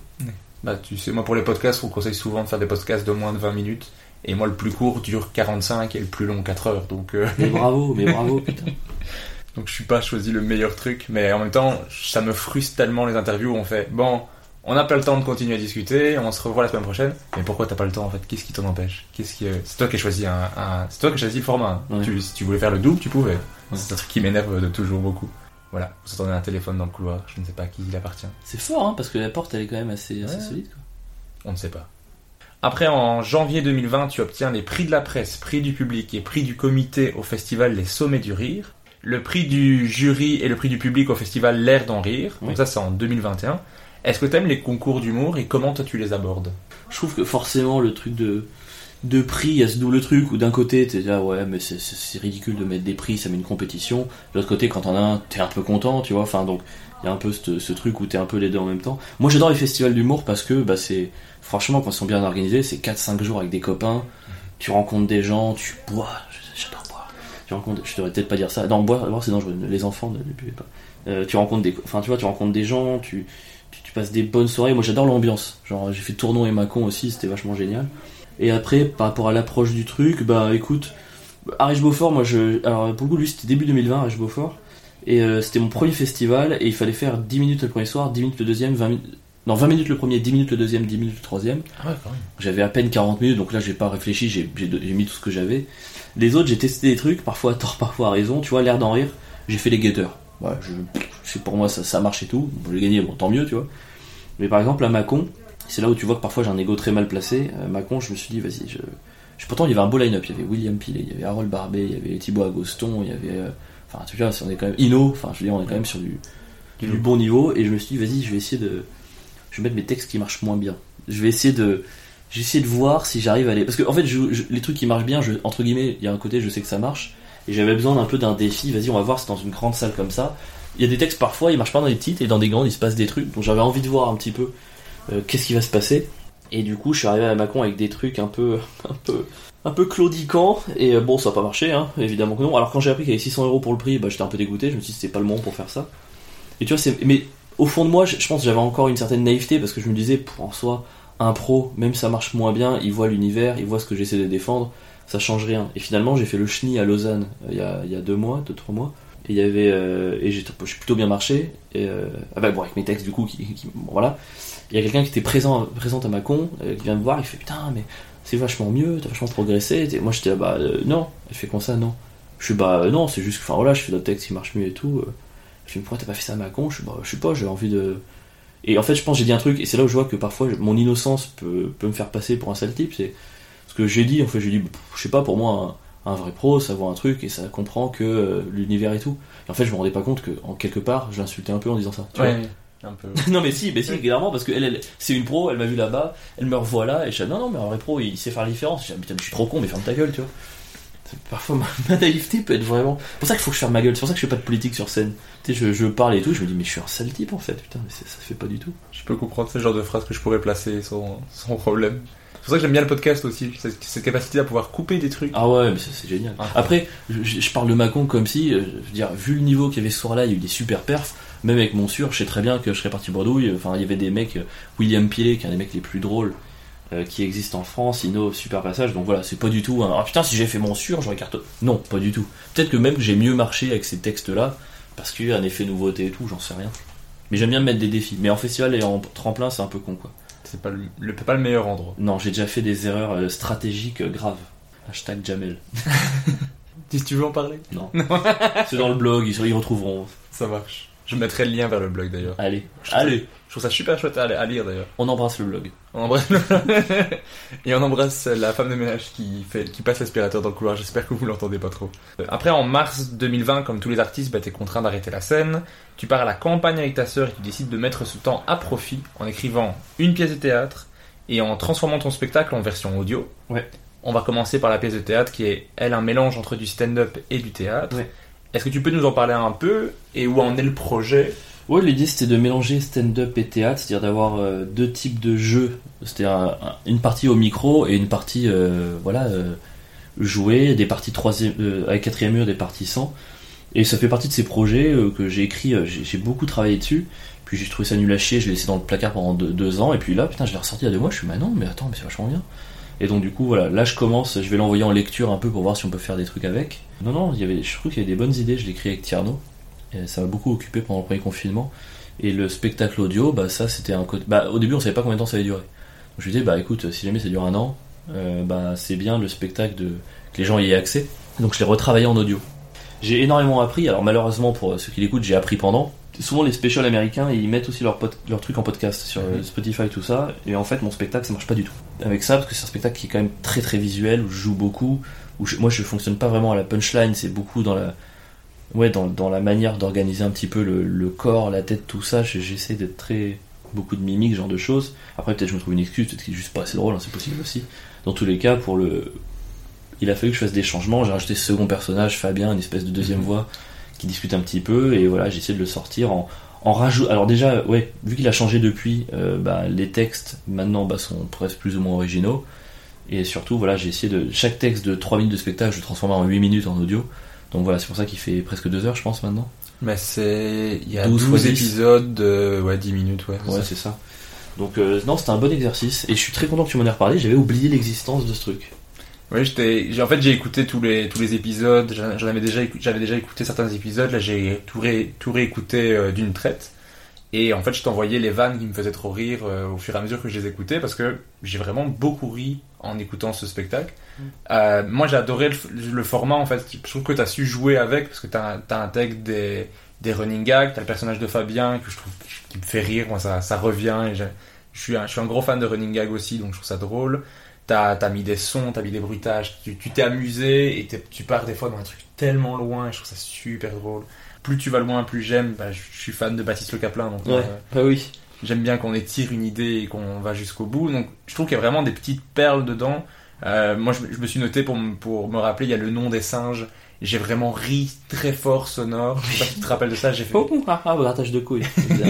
Et du coup, je, j'étais dans ma voiture, en, les, les- les fenêtres ouvertes, en écoutant avec mes écouteurs. C'est très dangereux, ne faites pas ça. Non, mais à l'arrêt, Ah ouais, d'accord, ok, d'accord. Ok. j'écoutais en attendant. Qu'est-ce qu'il fait là en Qu'est-ce qu'il attendant ma recommande à ses auditeurs là C'est dangereux. J'écoutais en entendant ma copine, et en fait, j'écoutais comme ça, et j'ai vraiment ri très fort parce que j'étais surpris par ce truc. Et là, ils sont passés dans la rue en me disant, mais qu'est-ce qu'il fait? Pourquoi il rit tout seul dans sa voiture? C'est sympa. Je trouve que c'est vraiment drôle, donc je vous invite euh, les auditeurs à aller écouter ça. Tous les épisodes sont disponibles sur les plateformes de podcast. En tout cas, il est disponible sur Spotify, je sais pas pour les autres. C'était mieux maintenant, c'est ça. Mieux maintenant. Et si vous le trouvez pas, dans ma bio Instagram, je mets le lien. Voilà. Et je le mettrai dans le lien de l'épisode aussi pour que vous alliez écouter. Mais Splendide. comment t'as réussi à te détacher du besoin qu'on a généralement, c'est d'avoir un retour immédiat sur ce qu'on fait? Parce que moi j'ai essayé de faire Ça des... m'a. Ça Putain, pas de rire autant que ce soit volontaire, tu vois. Parce que moi j'ai essayé de faire des chroniques au tout début que je faisais le podcast, d'essayer de faire que un sujet, et de parler, mais le fait de ne pas avoir de retour m'a complètement bloqué. Ouais, bah après, bon, vu que c'est du format audio, tu sais que t'as pas de retour, donc ça, ça n'a pas vraiment été le problème. Par contre, quand j'ai commencé le podcast et qu'à la base je voulais juste faire le spectacle et le lire en audio, ça marchait pas du tout. Oui. Ça m'a, c'est vraiment, c'est un exercice radicalement différent. Et euh, quand je fais ce truc, encore une fois, de fiction audio et tout, c'est un- une écriture très différente de la fiction scénaristique, de, de- du, du cinéma, de la télé, quoi. Donc il a fallu réinventer un peu tout ça. C'est vrai que le langage audio est hyper intéressant, mais tellement différent. Tellement différent. J'admire les Américains qui arrivent à être hyper drôles en podcast sur le même special sans aucun changement. Ouah, c'est là où tu te dis que c'est des, monstres. C'est des monstres. Mais je trouve que t'as vraiment bien fait ça parce que... Mais comme tu dis, t'as intégré d'autres choses pour que, Mm. pour que ça fonctionne, mais je trouve que t'as vraiment bien fait ça. Allez écouter, il y a vraiment des, des- des petites perles dedans que j'ai beaucoup aimé. Que je trouve que j'ai pas fait beaucoup de compliments, donc je vais insister Ouais, sur non, ça. il en manquait un peu. Tu m'avais promis de la flatterie et je trouve vrai, que dans l'ensemble, on est sur un niveau 6 sur 10. De... J'ai ri du début à la fin, quelle écriture, mais quel talent. C'est trop. D'accord. Je voulais monter au moins à 7. Tu sais, moi j'ai un problème avec les points. c'est- 7, c'est bien. 7, c'est bien. À partir de juillet 2020, tu postes les chroniques d'un centriste radical, soit 24 chroniques entre 3 et 5 minutes. Mhm. Déjà, on va devoir expliquer bah, ce qu'est un centriste radical. Oh, bah, ça, c'est une manière. euh, J'ai essayé de, de rendre intelligent le fait que je prends jamais aucune décision et que je suis une, grosse merde. Non, c'est que moi, je, je, pense quand même à avoir une certaine empathie et euh, je, comprends plus ou moins tout le monde, même ceux qu'on n'est pas censé euh, comprendre si je m'en réfère à la doxa euh, moraliste, parfois parisienne. Et ce fait de comprendre tout le monde, fait que vraiment, je j'arrive pas à avoir un seul avis.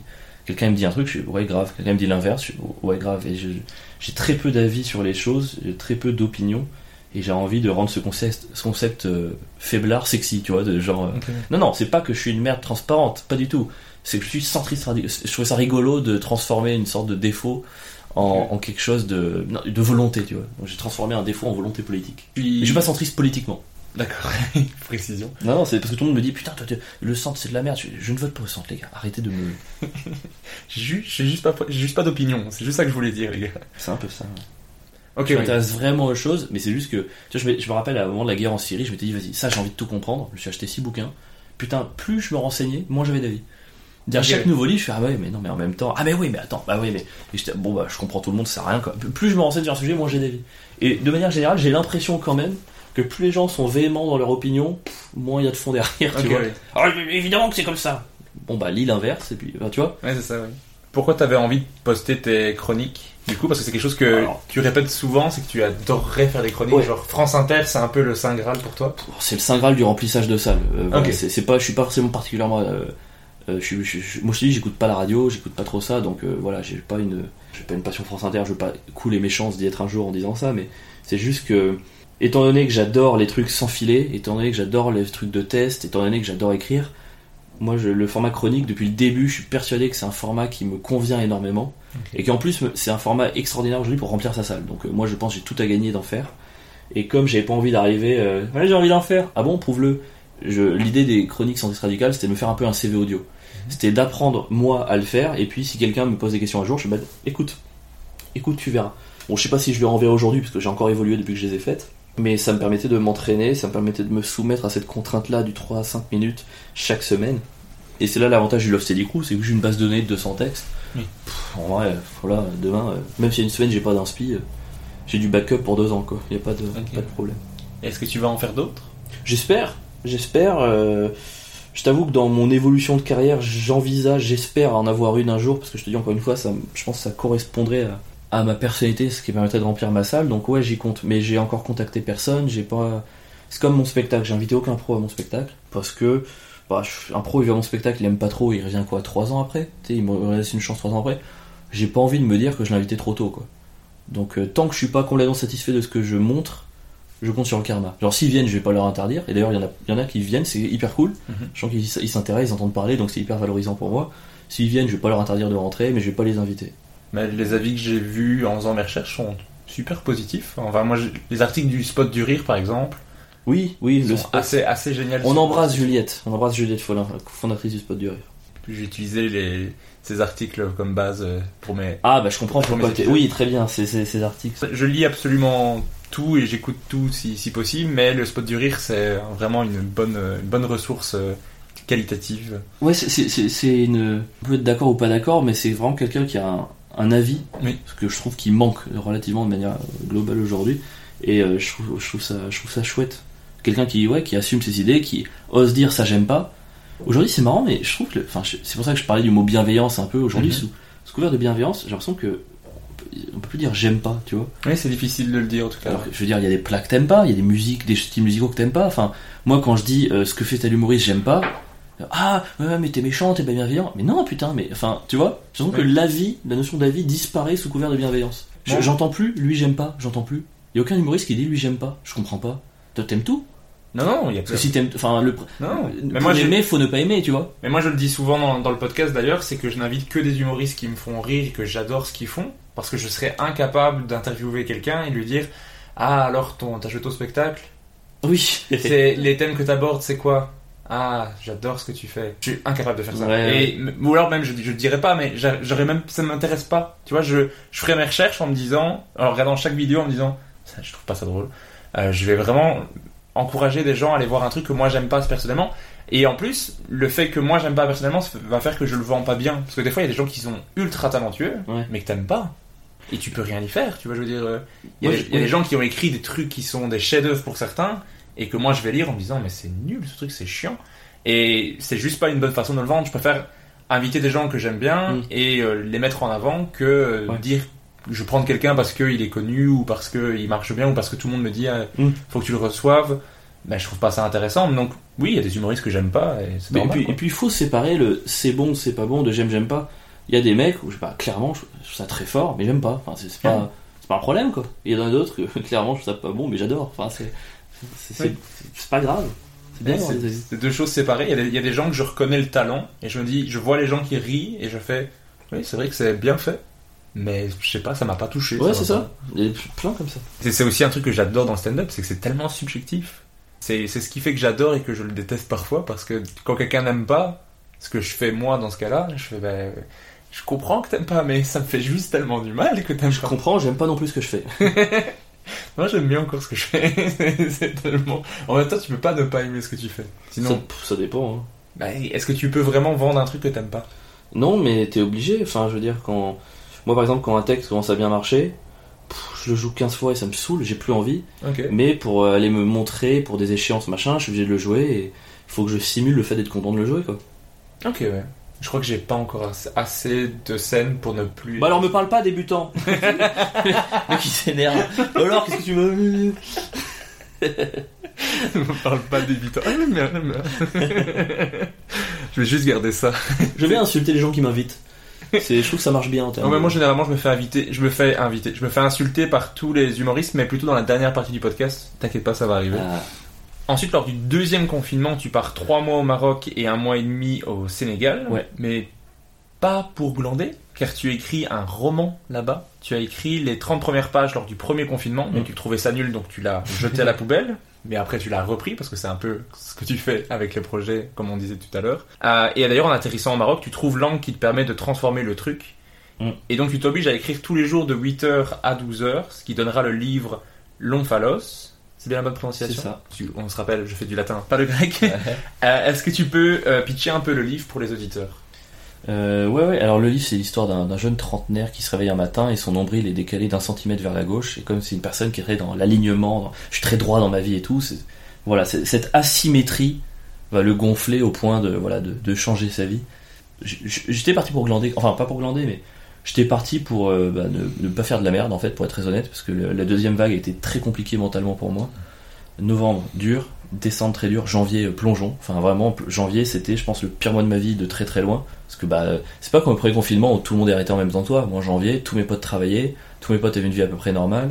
Moi j'étais dans mon appart, de, de, enfin dans mon petit appart, tout seul. Enfin, j'avais pas de mais rien à faire. les journées étaient longues et tout, et c'était autant le double statut chômeur célibataire euh, me va extrêmement bien en termes de liberté, autant en période de Covid, c'est vraiment une, une double peine quoi. Et euh, janvier, j'ai vraiment commencé à voilà, il y a un moment, je me suis dit là, il faut, il faut que je parte. Euh, Je vais pas faire de la merde, mais euh, je veux pas avoir à me poser la question est-ce que je, je peux la faire, donc je me dis, il faut que je parte. J'ai tapé pays sans Covid sur Google, sorti Maroc, je me suis barré en 24 heures, je pas, voilà.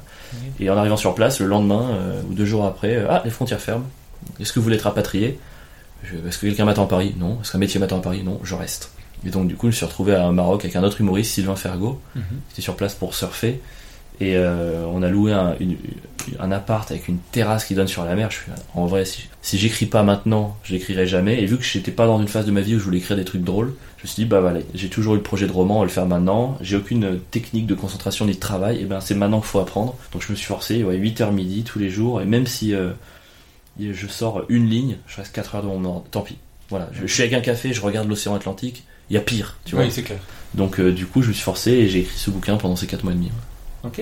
Et comment tu as vécu le, le fait d'écrire un roman? C'était génial, j'ai adoré l'exercice. Par contre, euh, je pensais que ça serait euh, 20% de travail, 80% de plaisir d'écriture. C'était largement l'inverse. Ok. C'est-à-dire j'ai remplacé la grande grande majorité du temps, faire des post-it, arranger les trucs, bosser la structure, les personnages quand ils interviennent, les arcs narratifs, comment. Enfin, le boulot chiant a pris largement le pas sur le, le- le moment où je, je déroulais quoi. Mais j'ai quand même pris beaucoup de plaisir à écrire ce roman et j'en suis fier aujourd'hui. Tu vois Ok, ouais. Un truc que je dis souvent, donc euh, je- j'en suis fier. Mais tu disais que donc tu te mettais 4 heures pour écrire, même si tu écrivais une phrase. Est-ce que au final, il y a des jours où tu as rien écrit? Ah oui. Ok. Même des phrases où voilà, j'allais sur l'équipe, je- non, reviens, enfin tu vois, j'étais sur mon ordi et tout. Non, non, tu, tu- tu reviens à ton truc et tout. Des phrases, où il a- oui, il y a des jours où j'ai rien écrit, il y a des jours où j'ai sauté le truc de 4 heures aussi, je vais être très honnête. Euh, voilà, j'ai- je me suis débattu avec mes capacités de travail de concentration, mais j'ai mené à bien le projet et voilà. En fait, c'est plus de ça que je suis fier. Je suis fier d'avoir mené à bien un projet. Putain, j'ai fini un truc que j'ai commencé, impossible. Et ce roman, tu l'as publié aux éditions euh, Forgotten Dreams, Ouais. la boîte d'édition d'un ami à toi, qui t'avait fait des retours sur les livres et qui se lançait lui dans l'édition. Ouais, ouais. Est-ce que tu es contente des retours que tu as sur le livre et des ventes? Très content, je suis très content. Euh, Dans la stratégie, la première année, on le vend juste en vente directe, parce que c'est là où tu te rembourses le plus, ça permettait d'éponger les frais, de lui de création de structure et moi de voilà de, de certains investissements. Et euh, bah tu vois, on, on, s'était fixé bah 100, tu vois un peu le cercle proche machin. Bon finalement on est presque à 300, 350, euh, donc euh, puis j'en vends à la fin de mes spectacles et les- enfin et ce que je trouve assez jouissif, c'est que j'ai écrit ce livre vraiment sans vouloir faire un truc drôle et pas en pensant à mon style humoristique. Et tous ceux qui l'ont lu, lu me disent vraiment il y a, y, a, il y a un chaînon entre ton humour sur scène et ça. Enfin, il y a, il y a une cohérence globale quoi. Et ça m'a fait plaisir parce que je l'ai pas recherché. Donc si tu as une cohérence que t'as pas recherché, ça veut dire que bah, t'as mis de toi quoi. Et donc euh, non, je suis très content. Et euh, du coup, vu que ça marche bien et qu'on s'est remboursé de plein de trucs, à partir d'octobre, on le sent en librairie. Donc il va vraiment sortir en librairie au mois d'octobre. Oh, nice. Donc là, j'ai hâte de voir du coup le- les vrais spectateurs. euh, parce que pour l'instant, les gens qui l'achètent sont les spectateurs qui ne me connaissent pas mais qui voient le spectacle. Et là, ça va vraiment être des gens qui vont voir la couve en librairie. Tiens, ça m'intéresse. Donc je, je suis très curieux. Ok, ouais. Ah, bah c'est trop cool. Rien, rien d'avoir, de voir son livre en librairie. Ça va être un petit kiff. C'est Ça va être un petit kiff. Moi, j'avoue. Je vais pas mentir. Je pense être revenu sur une majorité de ce que tu as fait, et j'espère ne pas avoir oublié d'éléments, j'espère. Non, maintenant il reste plus que, que ce que je vais faire. Voilà. Si j'ai d'autres idées qui me reviennent, je, je ferai des notes vocales, tu les, apportes, tu les apporteras à la fin du podcast. Ça marche. J'ai j'ai deux questions générales que je pose à chaque podcast. C'est qu'est-ce que tu aimes le plus et qu'est-ce que tu aimes le moins dans le fait de faire de l'humour? Ce que j'aime le plus, c'est euh, ne pas avoir la variable euh, incertitude dans ma vie. En très longtemps, je me suis demandé qu'est-ce que je suis censé faire, qu'est-ce que ce qui me rendra heureux, qu'est-ce que, qu'est-ce que, et l'incertitude, je trouve que c'est le sentiment le plus désagréable qui existe. Moi, je dis, j'arrive pas à prendre des décisions. Parfois, je suis au supermarché, je, je réfléchis à ce que je vais bouffer le soir, je reste vraiment une heure et demie. Genre, attends, mais peut-être c'est ça, peut-être c'est, et ça me bouffe de pas savoir, de pas. Et donc, du coup, depuis que je fais du stand-up, j'ai plus cette variable. Je sais que même si ça marche pas, même si je gagne pas bien ma vie, j'ai plus cette variable-là et c'était tellement le truc le plus désagréable qui existait que voilà, c'est ce qui me plaît le plus, de plus avoir cette variable d'incertitude. Et ce qui me plaît le moins, je pense, c'est quand même la solitude. C'est un métier qui est très solitaire. Moi, je suis en autoprod aussi, je pense que ça joue. Euh, mes journées, bah moi, euh, je travaille surtout. euh, le vrai travail effectif, en dehors de l'écriture, du montage, tout ça, c'est plutôt du 19h, 1h du matin et les week-ends. Donc je vois beaucoup moins mes potes. En journée, bah, putain, jusqu'à 19h, euh, pff, j'ai pas tous les jours du montage à faire et parfois ça peut être très très long. Mhm. Donc euh, ouais, là, depuis un an, la solitude devient un peu pesante à ce niveau-là. Donc Ok. c'est- peut-être ce, ce qui me plaît le moins. Ce, ce que je peux comprendre. Après, tu sais, il suffirait de, je sais pas, moi, de, enfin, de, demain, je, je- une connerie, enfin, j'ai une connerie.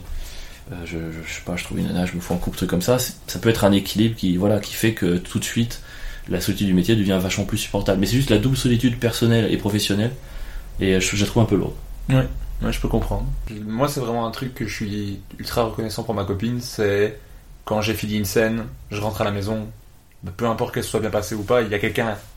Et ça, c'est. c'est pas un appel à l'aide effectif. voilà, je tiens à le dire, mais c'est les phases où l'humour se passe bien, ça te remplit. Tu rentres chez toi, j'ai fait mon truc, les gens m'ont regardé, je suis heureux, je peux dormir et tout. Les fois, c'est mal passé, tu rentres, t'affrontes ton lit et tout, t'es là, putain, bon, j'aimerais bien avoir un petit soutien moral de temps en temps, quoi. Ouais, je, peux- je comprends tout à fait. Qu'est-ce qu'on peut te souhaiter pour la suite de ta carrière? De pas céder aux, aux sirènes de, de la précipitation ou de plein de trucs. De... Je suis dans une logique de long terme, je me suis vraiment construit sur une logique de long terme. Euh, j'ai fait beaucoup de choix, le fait de tester beaucoup, c'est clairement un truc qui me dessert à court terme, mais qui me servira à long terme. Donc voilà, j'espère rester là-dessus, pas céder euh, à une certaine forme de somme, de voir tous les copains qui commencent à y arriver et tout. J'espère ne pas céder à ça, continuer à, à bosser vraiment pour. Je préfère percer dans 10 ans et être là 30 ans que percer dans 2 ans et être là 4 ans. Quoi. Donc euh, continuer à progresser tranquillement et, euh, et à m'écouter. Et si jamais demain ça me rend plus heureux, j'espère que je serai capable de dire j'arrête. Bah, je te le souhaite. Merci. Maintenant, on va passer au name dropping. Mhm. Je vais te demander donc ici de me, à chaque fois de me donner un humoriste. Donc une seule personne, homme, femme, québécois, argentin, euh, suisse, serbo-croate, ce que tu veux, mais une seule personne à chaque fois. Ok Et pas de justification derrière. Ah non. Tu peux justifier si tu veux. Ok. Mais tu dois te limiter à une seule personne. Ok, très bien. L'humoriste le plus sympa que tu as rencontré. Euh, le plus sympa que j'ai rencontré, je vais dire William Pilet. C'est une crème, c'est vraiment un des plus gentils quoi. Et c'est un d'autant un truc qui me pousse d'autant plus à vouloir le voir réussir quoi. Ça ferait du bien un peu d'avoir des, des gentils là-haut. Il y en a plein. Il y en a plein, Il, en, il, en, il en faut d'autres. C'est une des raisons qui me fait pousser Lino JP aussi. Je trouve qu'il Ouais. est incroyable, mais il est tellement gentil. J'aurais que- pu le dire. Ouais aussi, mais il a déjà pas mal été cité dedans. Yacine est en top du classement, clairement. Ouais. Il peut avoir le même problème, Ino et William, c'est parfois trop gentil. C'est là où j'ai cette chance-là d'avoir cette capacité à switcher en, en- non. Je pense que ça sert pour le métier à un moment donné. C'est dur, hein, mais c'est dur à dire, mais je pense qu'il faut savoir dire. Ça va être méchant parfois. L'humoriste qui t'inspire ou qui t'a inspiré le plus Je vais euh, remettre Jim Carrey. On a déjà parlé au début, mais vu que c'est celui qui est là depuis le début, c'est le seul qui m'a guidé et tout. euh, et puis même ça- la carrière qu'il a menée après, le fait de, de passer à la peinture, le fait de toujours rester euh, son livre extra, ses mémoires floues, une espèce de fausse biographie, c'est- dingo. Enfin, c'est euh, merci, c'est Juliette Follin qui m'a fait découvrir d'ailleurs. On l'embrasse. Donc euh, Jim Carrey, Jim Carrey. On embrasse Jim aussi. Oui, ah oui. L'humoriste qui pour toi écrit le mieux Siké. Siké, c'est, c'est, c'est vraiment la. C'est le, le plus dur, c'est la, c'est la simplicité.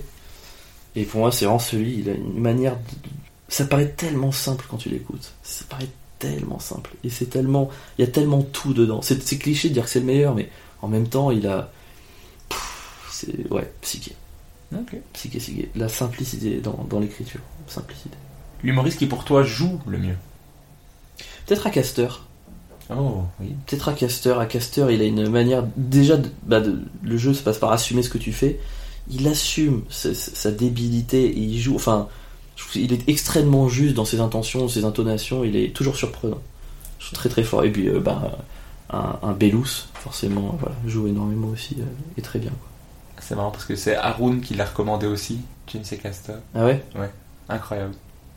Ah, un humoriste im- impressionnant. C'est juste, un- le gars, il faut juste pas le lâcher une seule seconde, quoi. Sinon, tu, tu as perdu, tu es, tu es perdu. Ouais. Et puis, alors, juste un truc, c'est que à Caster, il a quatre euh, spectacles sur Netflix, s'appelle Répertoire.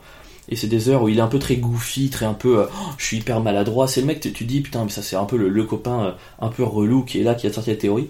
Il a sorti un spectacle il y a 3 ans, donc 99 Cold Lasagna Hate Myself. Et il commence par trois quarts d'heure où il arrive, tenue limite loubar et tout, et puis vénère, tu vois, genre bah bah bah, et ça j'aime pas, et ça. Et en fait, je trouve que c'est vraiment une claque dans le sens où, tu sais, moi je pose souvent la question, putain, bah quoi je. C'est quoi mon style, machin. En vrai, quand t'es toi-même, tu peux passer du mec complètement candide, naïf à ce mec qui insulte tout le monde, et il y a une logique, il y a une cohérence de ouf, tu vois. Je trouve que c'est un super exemple à ce niveau-là. Un humoriste qui t'a surpris dernièrement. Soit quelqu'un que tu connaissais pas et que t'as découvert, soit quelqu'un que tu connaissais mais qui est revenu euh, avec un niveau de, de dingue. Un humoriste qui m'a surpris dernièrement. En mal? Non, je- euh, non, non, un humoriste qui m'a surpris. Attends, je réfléchis un petit peu. Je vais pas, je vais pas citer de nom, euh, mais euh, en tout cas sur la scène parisienne, il y en a 4-5 comme ça où effectivement je me rends compte que j'ai pas jugé trop vite, mais mais euh, il y a des gens qui arrivent à. Je trouve ça passionnant. Moi, ça me passionne ce métier, l'évolution des gens, comment ils débloquent des choses. Et il y en a 4-5, c'est vrai que au début je me suis dit, bon, bah, voilà, je, je- vois pas où ça peut aller. Et par des petits chemins un peu détournés, et voilà, je, vais garder anonyme pour cette catégorie. Mais vraiment trop intéressante. Ces gens qui trouvent des solutions. Et à l'inverse, ceux qui trouvent les, entre guillemets, les mauvaises, mais après une carrière c'est long, tu peux trouver les mauvaises avant de trouver les bonnes, quoi. Donc euh, rien n'est définitif. quoi. Et toi? Bah du coup tu vas répondre cette fois-ci. Un humoriste qui m'a surpris dernièrement, euh, je vais dire un Belge qui s'appelle Lorenzo Mancini. Ok, À chaque fois que je le vois, je le trouve super fort. ok. Il est impressionnant. Je... Chaque fois, il me surprend en fait. Donc, euh, celui qui m'a surpris dernièrement, c'est lui. Et bah parfait, j'irai voir. Il est vraiment cool. Il, il sort son spectacle. euh, Il commence à, à- à- à tourner son, sa première heure qui s'appelle Origami. Euh, Maintenant, je vais, te choi- je vais te demander de choisir entre deux humoristes. Terrible, parce que je t'ai dit quand même que ma hantise c'est de faire des choix, de prendre des décisions, ça, ça risque d'être compliqué. Ça va être compliqué d'être centriste là-dedans parce que tu peux pas. Donc, je te demande de choisir entre deux humoristes. Tu vas me dire lequel des deux te fait le plus rire. Donc, on- là, on est sur le terme, sur le pourcentage de rire. D'accord, ok. Même mental, ok. Entre Louis C.K. et Bill Burr. T'es un monstre, t'es un monstre. Siké, je vais prendre Siké. Burr, c'est le. Pour moi, c'est les deux meilleurs, mais bon, c'est. Ouais. Siké, c'est. oh, Il a son spectacle, il a sorti un spectacle, je crois que c'était. Il y a deux specials ou trois. Il a juste une séquence où il dit. Pardon, je t'ai pas censé expliquer. Non, si tu peux expliquer. Une séquence où il rentre dans un magasin de souvenirs. Mhm. Et en fait, il fait un bruit, il fait. Euh, cling-a-ling-ling, juste comme ça. Je crois que ce bruit. J'ai eu un fou rire sur un, sur un bruit, c'est sur un onomatopée. Je l'ai repassé 100 fois. Et rien que là, je me suis dit, ça c'est, ça c'est du génie. Juste avec un, un onomatopée. Mais t'as tout le souvenir. T'as tout. Tout est là-dedans. Siké.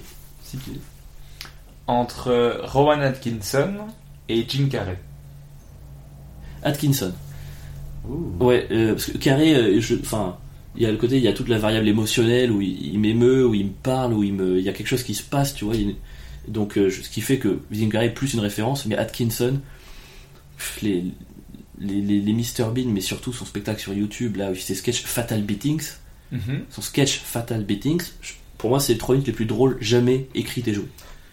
Mais J'adore Tob- Toby quand il fait le, le diable.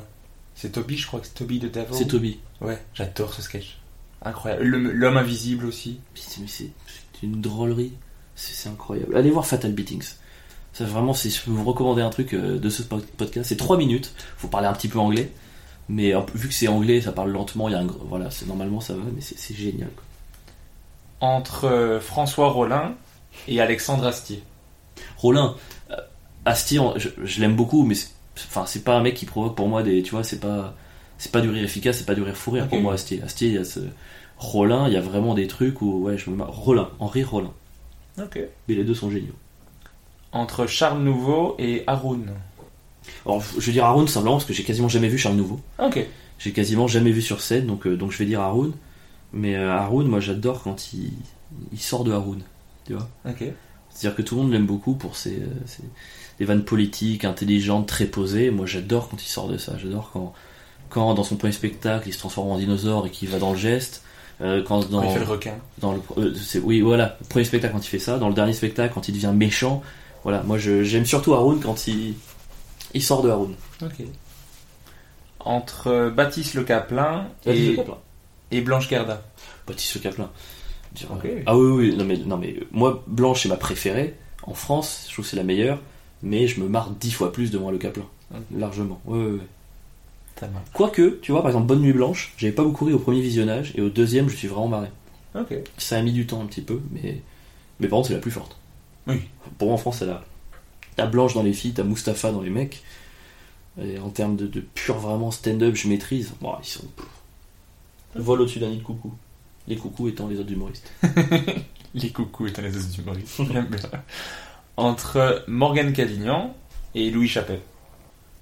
Peut-être peut Louis, parce qu'il a quelque chose de, de plus. euh, Je veux dire, j'espère que Morgan n'écoute pas le podcast. Euh, non, mais j'adore les deux. J'adore vraiment les deux. Peut-être que Louis, c'est plus un rire plus, plus instinctif. Et Morgan, peut-être un rire plus. euh, ah ouais. Enfin, tu vois. Mais les- je trouve les deux très très forts et je souhaite vraiment aux deux de- d'aller loin parce que c'est. Ils écrivent tous les deux bien, ils sont tous les deux forts en jeu. Moi, je, voilà, c'est- si je devais sortir 5 dinos demain, genre j'espère que eux, enfin ils, seront, ils seraient dedans quoi. Mais ils ont Et- pas besoin de moi. Non, ah putain, ils peuvent très bien sans moi. ça se passe bien, ça se passe bien. Louis, que j'ai déjà eu dans le podcast, et Morgan, qui devrait bientôt être dans le podcast, j'espère. On est en train de chercher des dates. Et dernier choix, entre William Pilet et Pierre Metzger. William, moi je. je, je- William- Pierre m'en voudra pas. Euh, Pierre, c'est celui qui me fait le plus marrer euh, hors scène. Ok. On se marre absolument tout le temps. Donc, vu que c'est celui qui a déjà la panne de celui qui me fait marrer hors scène, il acceptera sans problème que je laisse la panne de, de la scène à William Pilet. William Pilet, c'est c'est- c'est scandaleux qu'il soit pas plus. euh, putain, mais merde quoi. Moi, parfois, je me dis, j'ai envie de percer pour, euh, pour faire percer les autres, tu vois. Ok, oui. Genre juste pour réparer des injustices. J'ai pas de, de somme ou de compétition vis-à-vis de, de- des autres par rapport à moi, mais je l'ai par rapport. Enfin, comment dire J'ai pas de putain, euh, pourquoi lui, il est pas que. euh, pourquoi moi je perce pas alors que lui. J'ai pas ça vis-à-vis de moi, mais je l'ai pour les autres. Alors, parfois je vais dire putain, pourquoi lui alors que William, tu vois Ok, oui. Moi, je, c'est pas possible. Je veux réparer des injustices. Je veux monter des Monty Python, je veux euh, faire des collectifs où les gens que je trouve forts et singuliers ils soient mis en avant, quoi. Ok, oui. Je comprends ça. Mais c'est, je crois que c'est vraiment un truc que j'ai voulu faire avec le podcast aussi. De quelqu'un qui me fait trop rire, mais pourquoi tout le monde le connaît pas? J'ai envie que plus de gens le connaissent. Donc s'il y en a, c'est pour ça que vraiment, s'il y a un humoriste que vous avez découvert dans le podcast, dites-le moi. C'est le truc qui me fait le plus plaisir avec ce podcast. Euh, voilà. Mais c'est trop cool que tu le fasses. Enfin, je dis merci à toi pour l'invitation et merci pour. C'est trop cool de faire ces formats qui nous permettent de nous exprimer, de, de, de par- enfin, de, pas de parler de nous, mais de, de- ouais, d'exprimer un peu notre point de vue, tu vois. Bah ouais. Enfin, on est, ça nous fait aussi un peu de promo. C'est, enfin, merci pour ça. Quoi. Bah avec grand plaisir. C'est très désintéressé, je trouve ça très chouette. Après, euh, je suis content quand je vois les écoutes. Je suis, tu vois, ça, ça Oui, nourrit aussi. bon, euh, on sent que t'es passionné, quoi. Ah mais moi j'adore ça. Je pourrais. En fait, j'ai juste trouvé un moyen de faire ce que je veux faire avec les gens, mais j'ai un prétexte avec le micro, tu vois. Mais je pourrais juste faire ça avec des humoristes et j'aimerais trop pouvoir le faire en fait. Juste aller voir des humoristes et faire. On peut parler d'humour pendant deux heures, s'il te plaît. Oui. Ok, cool. Tu vois. Mais là, j'ai juste trouvé un moyen de le faire, c'est que j'ai un micro entre nous deux, quoi. Tu vois. Et il y a une toute dernière question avec laquelle je termine tous les podcasts, c'est euh, qui est-ce que toi tu aimerais entendre dans le prochain épisode? Adrien Montowski. Ok. C'est un mec dont j'ai pas parlé, que je trouve hyper drôle, hyper sympa. Et euh, déjà, je pense que ce serait un bon client, je pense qu'il a des choses à dire, et puis je pense que tu te marrerais beaucoup avec lui pendant le podcast. On a beaucoup parlé, t'as pas beaucoup rigolé, parce que j'ai pas fait beaucoup de blagues, parce que dès que je parle, je deviens très sérieux. Adrien, il maintiendrait un- une conversation légère et, euh, et fluide tout du long. C'est très fort à ça. Après, il n'y a pas de souci parce que dans le podcast, c'est vraiment revenir sur ton parcours, donc que ça soit drôle ou pas, c'est pas un problème du tout. Mais j'ai beaucoup vu passer, mais j'ai jamais vu sur scène. Donc euh, va le voir. j'ai hâte de découvrir. Il reste quelques dates à la petite loge, euh, donc euh, hésite pas. Si tu fais un aller-retour sur Paris, c'est le vendredi soir 20h. Ok. En tout cas, merci beaucoup d'avoir répondu à toutes mes questions, parce que j'ai posé toutes les questions que je voulais poser. C'est vrai J'ai dépassé le temps que je t'avais demandé, mais ça, je le fais avec tous les humoristes, mais ça va, franchement, pour aujourd'hui, je suis assez content. J'ai dépassé que de 16 minutes. Merci à toi pour l'invite, vraiment, j'étais voilà, très content pour échanger avec toi. merci beaucoup. Et merci à tous ceux qui ont écouté.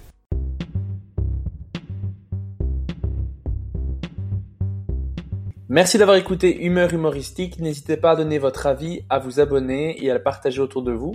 Si vous avez détesté, écoutez le suivant. Il sera mieux. Bisous.